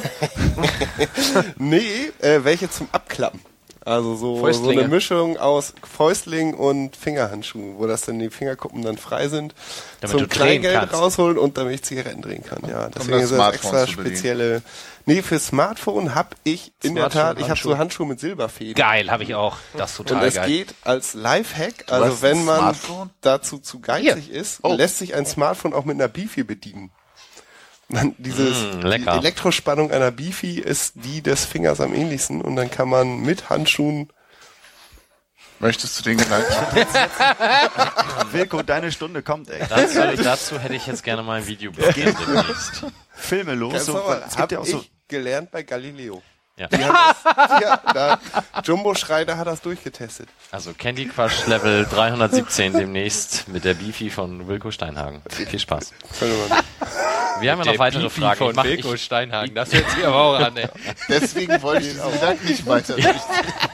ich ignoriere das einfach und mache mit den Hörerfragen weiter. Vom Twitter-User 23 alias Flam German, ich hoffe, ich spreche das richtig aus, der hat zwei Fragen, die aber zusammengehören. Wie intensiv nimmst du die Zuschauer wahr? Manche Feldspieler blenden das ja anscheinend sehr stark aus. Und dann weitergehend, wie ist das insbesondere vor der gegnerischen Kurve oder beim Elver, würdest du dir teilweise Ohrstöpsel wünschen? Nee, Ohrstöpsel nicht. Das Problem ist mehr so, dass die Kommunikation einfach natürlich eingeschränkt ist. Also man, äh, ja, wenn man Glück hat, erreicht man mal so seine Vorderleute in der ersten Reihe, das heißt Viererkette. Ähm, bei den Standards natürlich dann anders, weil, äh, weil alle so um einen herum sind, aber das ist so das, das größere Problem. Ähm, wie gesagt, dass man, dass man die Leute eher wenig erreicht, aber Kannst ja mal ein Zettelchen an so einen langen Ball dran machen. Wenn du Ratsche was sagen willst. Ähm, aber jetzt, äh, jetzt, also Ohrenstöpsel brau, braucht man nicht. Ähm, gegnerische Elfmeter hatte ich, also beziehungsweise einen Elfmeter, ähm, hatte ich gegen mich noch nicht im Profibereich. Echt? Noch gar nicht? Nee. Ich Ist glaube, ja gar bis- keine Statistik, in bislang- welche Ecke du am liebsten bislang springst. Elfmeter los, ähm, wenn ich mich jetzt nicht täusche. Gibt's Hier? denn ähm, eine Vorliebe, stehst du lieber vor unseren Fans und hörst deren Gesängen zu oder stehst du lieber vorm gegnerischen Kurve oder ist dir das egal, weil du es nicht mitkriegst? Ja, also zuhören ist jetzt vielleicht übertrieben. mitsingen und so. übertrieben gesagt, ähm, bisschen, bisschen mit Hüpfen. Ähm, also man nimmt, man nimmt die Grundstimmung natürlich wahr, wenn, wenn jetzt es gerade ruhig ist im Stadion, merkst du es natürlich schon, aber ich kann jetzt nicht wiedergeben, welche Lieder wann ungefähr auch nur gesungen werden. Ähm, aber manchmal merkst du natürlich schon, jetzt geht noch mal richtig auf, so, so mal sind noch mal welche, der eine oder andere ist noch mal wach geworden, der vielleicht gerade noch so ein bisschen vor sich hingedöst ist, oh, oh ja, die spielen noch. Ähm, wo es dann noch mal so ein Ticken lauter wird, aber ja, ich muss sagen, jetzt da das Ding fertig ist, ähm, ist es eigentlich echt, es ist fast egal, weil von der Süd das alles äh, zurückkommt und äh, du es eigentlich äh, sowohl hier als auch da intensiv wahrnimmst, weil auch die Nord ähm, sowohl natürlich die, die gegnerischen Fans äh, geballt äh, für Stimmung sorgen, als auch äh, unsere Nord. Von daher ähm, habe ich da gar keine so große Vorliebe jetzt für eine der beiden Seiten. Ähm, Bist Ja. du denn von gegnerischen Fans eher gepusht? Also motiviert dich das, so wie Oliver Kahn gesagt hat, wenn ich in Madrid vor 100.000 mich hassenden Leuten auflaufe, dann ist das viel geiler, als wenn ich zu Hause spiele? Oder ist das auch eher egal? Ja,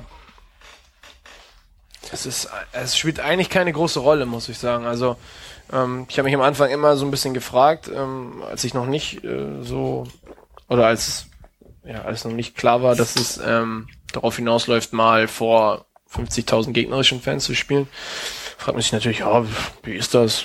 Wird man ist es freundlich oder ist man aufgeregt, wenn, wenn die böse zu einem sind oder was auch immer so, äh, äh, was wollt ihr von mir? Ähm, in Kaiserslautern war die Stimmung äh, jetzt so gefühlt am meisten aufgeheizt, würde ich jetzt sagen, so rückblickend, was so die gegnerischen Fans anbelangt, aber Die sind Ohrle. da muss ich ehrlich gestehen sagen, habe ich mich manchmal eher gewundert, was so von Leuten unter 18 so an Wörtern rüberkam, wo ich dann schon Wie das hörst du dann richtig? Also hörst du richtig? den, ja, natürlich, den einen oder anderen hörst du dann, dann schon mal durchaus, ne? Erzähl mal, was da so in Kaiserslautern Ja, also getextet wurde. wurde der echt einfach, ja, also ich schüttel einfach mit dem Kopf, weil ich nicht auf die Idee kommen würde, solche Wörter in den Mund zu nehmen. Ähm, Gerade als Fußballer nicht. Das wo du teilweise als, als, als Erwachsener von irgendwelchen, also es sind ja teilweise schon mittlerweile Kinder, die da in den Fankurven stehen, halt äh, beleidigt wirst, wo du dir echt nur, also wo du dir echt denkst, sorry, aber ja, da fällt dir eigentlich gar nichts zu ein.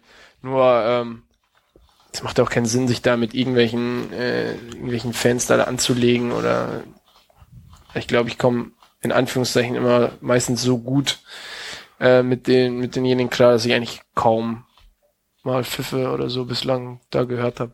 Also Keiner mag Kaiserslautern. Aber ist das denn, ist das so ein Standard, wenn man dann irgendwie als Torhüter, keine Ahnung, wenn du einen Ball jetzt hinterm Tor wegholst vom Zaun und dann gehst du danach an den Fans lang, dass dann irgendwie, da gibt's dann den Film, also wenn man das jetzt äh, mit dem Mikro mitschneidet, so dann würde man so eine Pöbel-Arie hören oder ist das dann?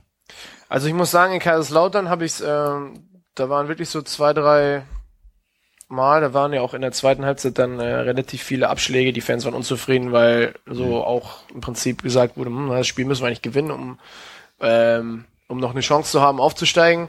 Äh, dann stand es da relativ schnell dann in der zweiten Halbzeit 2-0, so dann war das so, so, die, so die Unzufriedenheit. Dann habe ich mir natürlich entsprechend hier und da mal ein bisschen Zeit gelassen. Hatte ich noch so ein kleines, äh, ja, so ein kleines Tête-à-Tête mit dem, mit dem Balljungen.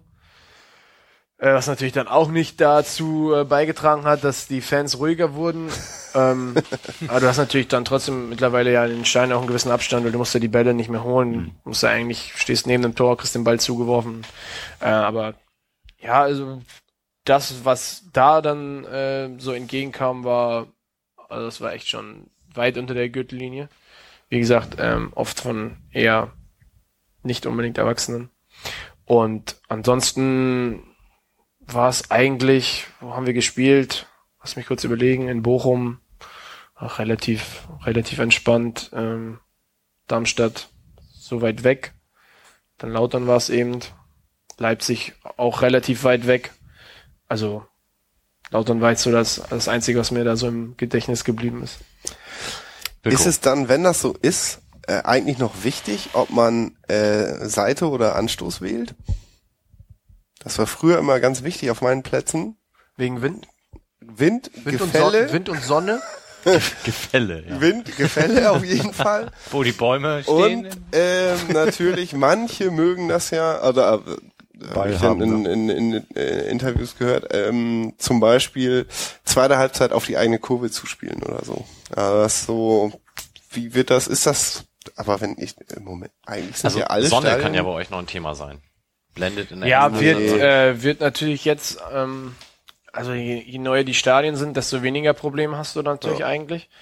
Das ist ja Ähm, alles gleich. Also Aber in meine, dem, kann natürlich in dem einen oder anderen Stadion schon mal so ein Thema sein. Jetzt gerade, wenn jetzt, jetzt dann auch wieder so wird, dass die Sonne relativ tief steht, auch um, um, um eins, je nachdem, wo du dann spielst, ja, kann es dann schon mal so ein Thema sein, erst. weil äh, wenn du, wenn du äh, im August um 15.30 Uhr steht, dann steht die Sonne gefühlt um 17.30 Uhr genau da, wo sie um 15.30 Uhr auch stand, dann ist es nicht so ein Riesenunterschied. Äh, wenn natürlich um 1 Uhr spielst, ähm, steht die Sonne danach um, um 15 Uhr, ist sie fast schon unter im Dezember. Da kann es natürlich schon mal sein, dass du sagst, oh, pff, ja, erste Halbzeit wäre schon vielleicht nicht so schlecht. Aber ansonsten, ja, eigentlich. entscheidet das eigentlich jemand spontan beim Werfen oder wird das? Ach, Das, das, macht geht der, auch der, zu. Team, der Teammeteorologe, der prüft die Sonnenstände, das wird dann simuliert in der sogenannten Luna Box Der- irgendwie. Stellt er seinen Wetterfrosch in die Mitte vom Platz? Fragen Eine die Stunde dich? Also fragt der Kapitän. Ja, manchmal dich? sprechen wir schon drüber. Wir sagen, hey, ach, keine Ahnung, es gibt ja, also gerade hier ist, ich muss sagen, die Saison erstaunlich windstill bei den Spielen. Äh, weil normalerweise hier immer der Wind irgendwie reinfegt. Ähm, dann sprichst du natürlich schon mal kurz drüber, hey, sollen wir erst mit oder erst gegen oder na, wie machen wir's? Aber ist jetzt eigentlich nie so ein Riesenthema, ist es eigentlich nicht. Ich habe immer Anstoß genommen früher, wenn ich das entscheiden durfte. Ich wollte immer sofort den Ball haben und ein Tor schießen. Was, was da konnte ich mich nicht gedulden bis zur zweiten Halbzeit. Aber Wilko, was ich von dir jetzt noch wissen gibt will, ja ist, mittlerweile gar nicht mehr die Möglichkeit. Also entweder du gewinnst die Wahl und kannst ähm, die Seite wechseln oder die Seite wählen und der andere hat den Ball.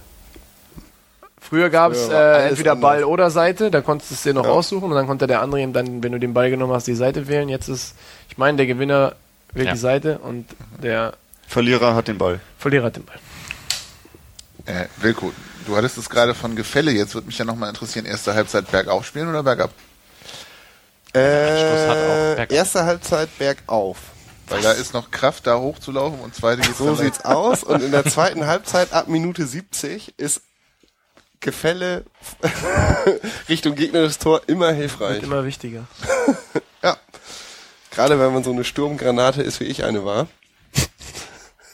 ist bergab immer gut. Jetzt wird's unrealistisch. Okay. Wir haben von Ann-Kathrin Perleberg drei Fragen bekommen. Zum einen, was hast du aus der Horrorsaison letztes Jahr persönlich mitgenommen und inwieweit hat sie dich und dein Spiel verändert? Glaube, mein Spiel hat sich dadurch eigentlich gar nicht verändert oder nicht großartig. Ähm, ja, pff, was haben wir mitgenommen? Vieles, denke ich. Also zum einen, dass äh, im Prinzip äh, keine Lage aussichtslos ist. Ähm, und ja, du, du einfach viel, viele Sachen ähm, dir arbeiten musst und der Weg manchmal auch eben steinig ist, aber auch wenn es dann am Anfang nicht klappt, man, man sich dann von dem Weg nicht abbringen lassen sollte.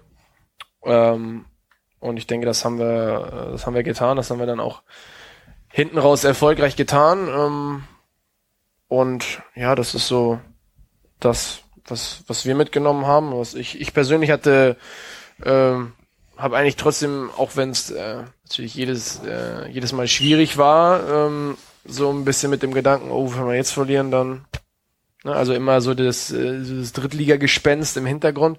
Ähm, hatte ich eigentlich trotzdem in jedem Spiel, bin ich eigentlich immer mit einem Lächeln auf den Platz gegangen, weil ich dachte, hey, heute wieder eine, wieder eine Möglichkeit, ähm, was zu holen äh, nach 90 Minuten. Ähm, ja, nicht äh, freudestrahlend, aber schon äh, genugtuend irgendwo das Spiel beendet zu haben. Und ähm, ja, also ich glaube, äh, das hat auch so ein bisschen gezeigt, dass bei aller ähm, bei allem Negativen ähm, ja es auch wichtig ist, da dann seinen Spaß nicht dran zu verlieren äh, und eine gewisse Lockerheit zu haben, auch in einer, einer sehr, sehr schwierigen Phase. Sebastian? Ähm, in dem Kontext nur gerade, es heißt ja von Trainern immer gerne, nur auf das nächste Spiel achten und die Tabelle ist uns egal und so. Das, das klang jetzt so ähnlich raus bei dir. Ist das denn tatsächlich so, dass man das halbwegs ausgeblendet kriegt? Also im, im Spiel wird mir alles einfallen, oder beziehungsweise wird mir nichts anderes einfallen, als den Ball im Auge zu haben. Also da ist in keinster Weise irgendwas, äh, was anderes großartig im Kopf. Deswegen auch keine Tabelle, keine hätte Wenns und Abers und ähm, natürlich war es in Darmstadt dann so, äh, als du dann, dann 0-1 zurücklegst, wo du dich fragst, ah, okay, jetzt, weil ich glaube 2-0 war es in, in Karlsruhe, das Ding war ja eigentlich durch, wo du denkst, na okay, gut, Relegation hast du und dann war es ja 2-0 Küssen durch in, in Heidenheim. Dann, dann natürlich schon, weil du weißt, okay, danach ist das Ding, ist es ja durch. Danach ist ja die Tabelle entscheidend. Nur jetzt ist ja nicht entscheidend. Gerade ist ähm, nicht entscheidend, ob wir jetzt, ähm, ob wir jetzt, ob wir jetzt Dritter sind oder oder 18. Also natürlich schon, weil wenn du jetzt 18. wärst, hättest du keine 13 Punkte, sondern null. Ähm, aber ähm, trotzdem ist ja, ja, ist jetzt schön, wenn wir jetzt jetzt gerade Dritter sind, aber wenn wir dann in ein paar Spielen, Tagen auch Erster wären oder wenn wir dann Achter wären, im Grunde, ja mein Gott, ähm, wichtig ist, was, was dann am Ende äh, der Saison steht. Aber da, da denkt man jetzt auch nicht, ja, wenn wir jetzt gewinnen, äh, dann könnten wir am Ende der Saison so viel da sein und wenn wir verlieren, dann können wir es nicht sein. Deswegen, ähm, ja, also bei, bei uns ist ähm, ja von, von, von Spiel zu Spiel, aber auch dann ähm, eben von Training zu Training, wo wir sagen, hey, dieses Spiel haben wir da und da so ein bisschen das nicht umgesetzt, lass uns das im Training wieder versuchen, uns das zu erarbeiten. Und dann wieder am zwei, drei, vier, fünf Tage später das im, im Spiel halt umzusetzen. Sich danach wieder hinzusetzen, zu schauen, hey, was hat geklappt, was hat nicht geklappt, was müssen wir vielleicht nochmal anders machen, wo müssen wir nochmal mehr machen oder was, äh, was können wir uns sparen. Und äh, so geht das dann eigentlich so Tag für Tag, Woche für Woche, Spiel zu Spiel. Ann-Kathrin fragt noch, was denn dein persönliches Highlight, also welches Spiel da hervorstach. Jetzt hast du Kaiserslautern schon erwähnt, weil es besonders nett von der Atmosphäre her war. Ähm, also Kaiserslautern war mit Sicherheit ähm, äh, ein Highlight, weil ich glaube, selbst viele unserer Fans äh, nicht unbedingt damit gerechnet haben, dass wir da mit einem 2-0 äh, in den Bus steigen. Vorsichtig formuliert, ja. ich glaube, es gab, ähm, nicht, es, glaub, ich gab es nicht, nicht ein. Nicht ein? ja, wenig, wenig Vertrauen in uns. Obwohl Schnecke war ja vor dem Spiel da und er hat ja bei uns sein Tor angekündigt. stimmt. Also von daher, wir Ja, wussten natürlich, was da abgeht. wir, wir haben über drei Tore gesprochen. Ja, Das hören uns doch alle. Von daher wussten es alle. Ja, der Fanladen hat das ja immer noch nicht verpflichtend für die Auswärtsfahrten als Audioprogramm. Naja. Eigentlich könntet ihr das immer in den Bussen und Sonderzügen und Ja, wir sind technisch limitiert. so. Aber du hast Das das stimmt allerdings. Deswegen seid ihr bei St. Pauli, hätte ich jetzt. Naja, gut. Nein, Aber also sonst, dein äh, Highlight. Ja, das, äh, das war mit Sicherheit, ja, auch ähm, aufgrund der, der Überraschung dann, ähm, war mit Sicherheit ein Highlight. An, ansonsten waren eigentlich alle, alle wichtigen knappen Siege, Leipzig, Nürnberg, ähm, auch das 5-1 ähm, gegen Bochum, ähm, natürlich auch die, die Feier letztlich nach der Niederlage gegen Darmstadt. Ähm, es war da, es ist nichts, was ich großartig herausheben könnte. Vielleicht würde ich Union Berlin nicht rausheben, aber ansonsten gibt's äh, gibt's jetzt nicht so viel, wo ich sagen würde, oh, das konntest du voll vergessen. Aber das eine war jetzt das Überragende. Hast du in Berlin eigentlich überprüft, ob man den Platzwart irgendwie verklagen kann? Ähm, nee, weil ich glaube, dass das aussichtslos ist. Ich habe das hier ja schon mal erzählt. Ich muss es jetzt, wenn du hier bist, natürlich nochmal erzählen. Es war die erste Auswärtsfahrt mit meinem Sohn. Und wir hatten wirklich einen Platz direkt hinter dem Tor, fünfte, sechste Reihe. Und dann kam diese Situation und mein Sohn hat minutenlang geheult und immer geschrien, abseits, abseits, das muss abseits gewesen sein. Und ich habe ihm halt erklärt, nein, kann ja nicht, weil war ja Rückpass. Doch, das war abseits. Er war untröstlich. Und wir fahren jetzt wieder zum Unionsspiel und haben einen ähnlichen Platz. Also sollte es in der äh, Schlussphase nochmal zu einer ähnlichen Situation kommen, hau einfach weg. Ich Vielleicht bei der ich, Seitenwahl. ich nehme den, Zumindest oder ich nehme den Ball einfach in die Hand. Oder so. Da gibt's halt indirekten Freistoß. Das ist nicht so schlimm. Besser als letztes Jahr. Ähm, eine Frage, die natürlich alle brennend interessiert. Dritte Frage von Ann-Kathrin. Da Schnecke verletzt ist, hast du jetzt ein Einzelzimmer auswärts? Nein. Sondern. Ja, ist abhängig von der äh, Bei zusammen. Ewald.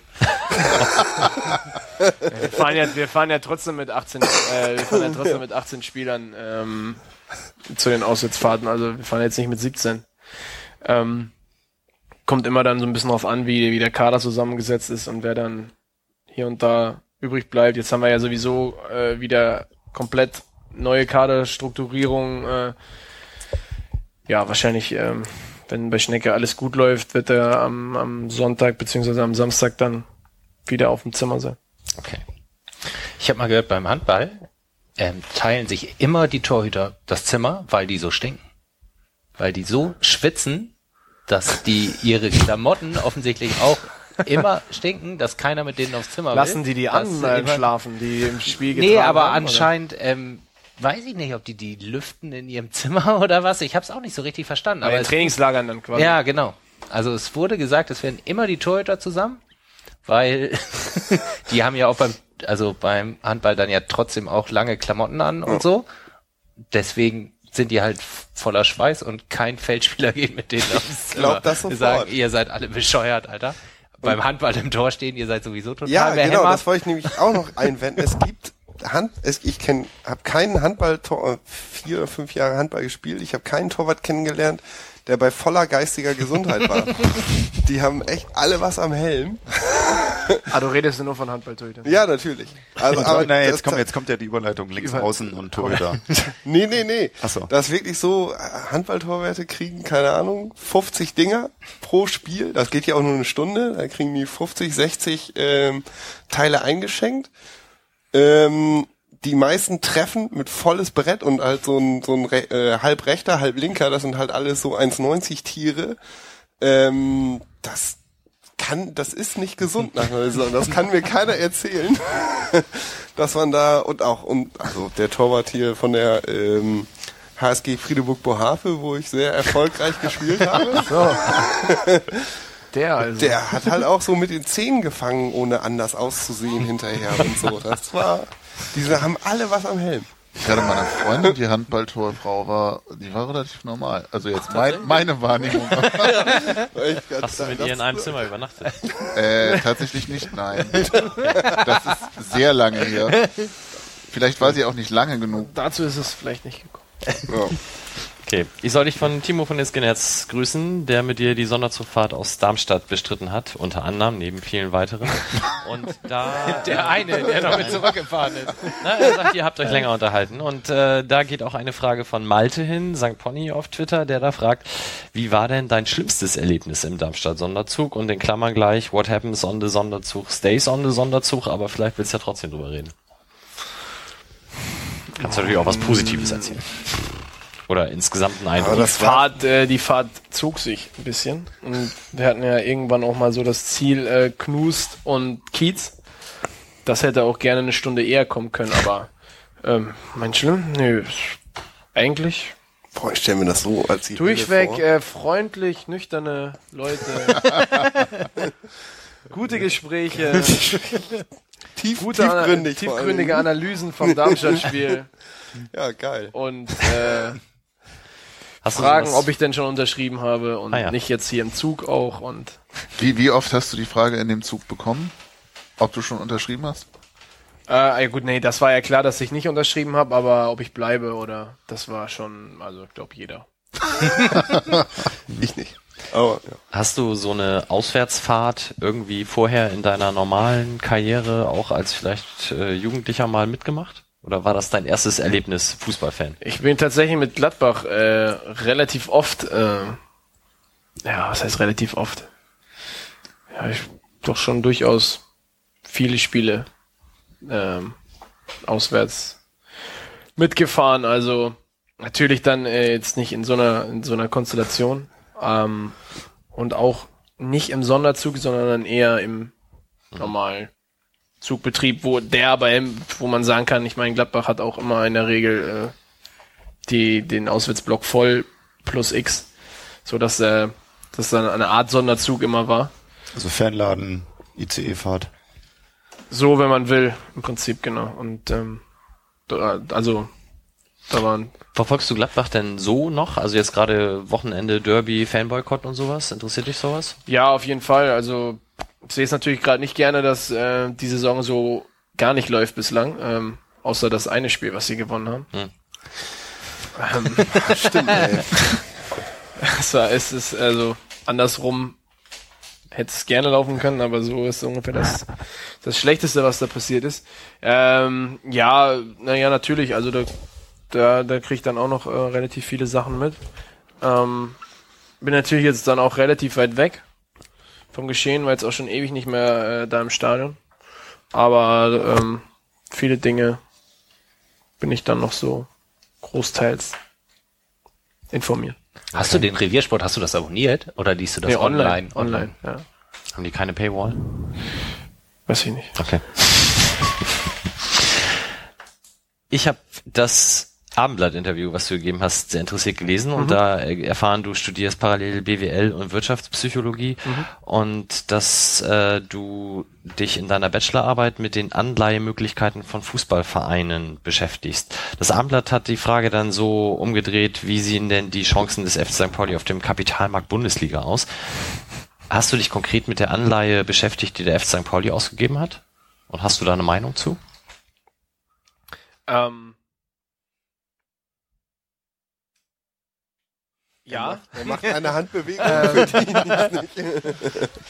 Ja, was heißt eine Meinung zu? Ähm, ich finde grundsätzlich die Idee natürlich nicht so schlecht, wenn du sagst, hey, wie kannst du dich als, ähm, ja, wie, wie, wie ist die Möglichkeit abseits der normalen äh, Kreditbeschaffung, wie kannst du vielleicht einen Anreiz, Anreiz schaffen und dann auch dementsprechend Geld, äh, ja, Geld zu, zu leihen, ähm, wovon du deutlich weniger zurückzahlen musst, als vielleicht in, ähm, im Falle des normalen Kreditver äh, Falle der normalen Kreditvergabe ist.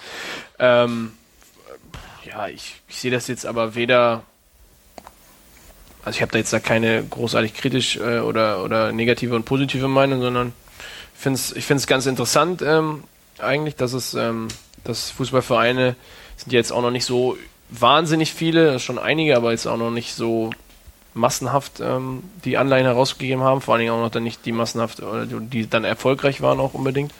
Ähm, grundsätzlich finde ich es einfach ein interessantes, ähm, interessantes Projekt und deswegen ähm, ja, werde ich mich da jetzt in den nächsten Wochen auch noch intensiver mit beschäftigen. Ähm, bei Wirtschaftspsychologie, welchen Schwerpunkt? Inwiefern? Also Ähm, wo studierst du? Ich studiere an der, also ich bin ja jetzt im Prinzip ähm, schon seit längerem durch mit dem Studium Mhm. und habe jetzt äh, meine Bachelorarbeit noch als Abschluss. Ach so, okay. Und ähm, ja, natürlich eigentlich Schwerpunkt ist, ja, wie, wie soll ich sagen, äh, schon äh, auf, auf BWL ist schon der, sag ich mal so 70 Prozent und dann hast du eben 30 Prozent, ähm, wo noch, oder der dann noch mit dem psychologischen Anteil dann Mhm. besetzt ist. Und eine Euro-FH, also Ach so, okay. Also als Fernstudium gemacht, habe es damals angefangen ähm, in, in Essen.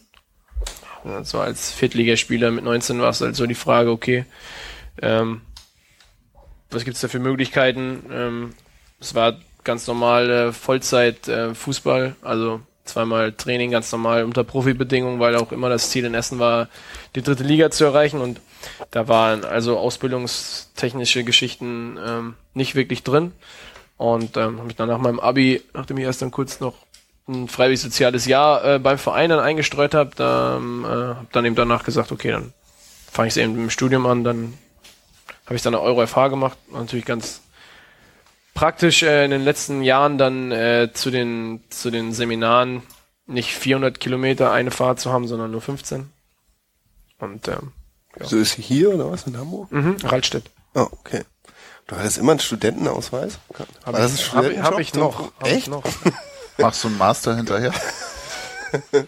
Ja, im Moment ähm, es ist so die Frage, ob ähm, ob es jetzt gerade Sinn macht, ähm, weil eigentlich ja schon der Master in eine, eine sehr spezifische Art der Ausbildung ist und ähm, macht es dann jetzt Sinn, das jetzt zu machen, wo man wirklich jetzt nicht sagen kann, wo dann der berufliche Weg hinführt oder sagt man, ich habe mein Bachelorstudium als Grundlage und kann dann in einer intensiven Zeit, zwei Jahre ja normalerweise Master, ähm, kann das dann am Ende der Karriere oder vor Ende, wenn der Ab, äh, wenn der Abgang quasi äh, sichtbar oder in, in Sichtweite ist, wenn man sagt, okay, ich höre äh, in anderthalb Jahren auf, ich verlängere nochmal meinen Vertrag, mach dann das nochmal und äh, spezialisiere mich dann nochmal drauf. Weil ich muss auch ehrlich gestehen sagen, wenn ich es jetzt abgehakt habe, bin ich auch eigentlich wirklich mal froh, diese Baustelle dann nie- nicht, nicht zu haben, weil du immer doch dann irgendwie so ein bisschen was im Hinterkopf hast, ja, eigentlich müsstest du und ich tue mich jetzt auch gerade noch hier und da so ein bisschen schwer wieder, äh, da mich dann komplett den, den Einstieg zu, zu finden und bin dann einfach froh, wenn ich es erstmal hab. Also wenn wir definitiv ein kurzes Break machen und dann mir eben so diese zwei Varianten da, was das, was das Sinnigste ist, dann mal überlegen. Ich habe den Fragezeichen abgearbeitet. Ich habe hier noch als einziges Stichwort stehen, dass wir dir mal einen Spitznamen gegeben haben. Vielleicht mag Wilko noch mal ganz kurz erzählen. Oh nee, dazu bitte kam. nicht. Also kennst du deinen englischen Namen? Wenn äh, du auf Skyman hinaus willst, Es tut mir wirklich leid, Dann, denn äh, habe ich mal in dieser Sendung rausposaunt, in Anlehnung, wie, ist das ein Lied eigentlich? Ja. Ne? Es, äh, da hast du ähm, sehr starke Phase abgelegt. Und da habe ich mich zu diesem Wortspiel Skyman is the limit äh, hinreißen lassen, weil du warst halt echt die Grenze der Mann, also ne, deine Linie war die Grenze für alle. Das, das, äh, da, so kam dieser Skyman zustande. Und es tut mir eigentlich auch schon ein bisschen leid, aber auch es ist auch ein bisschen lustig, muss ich sagen.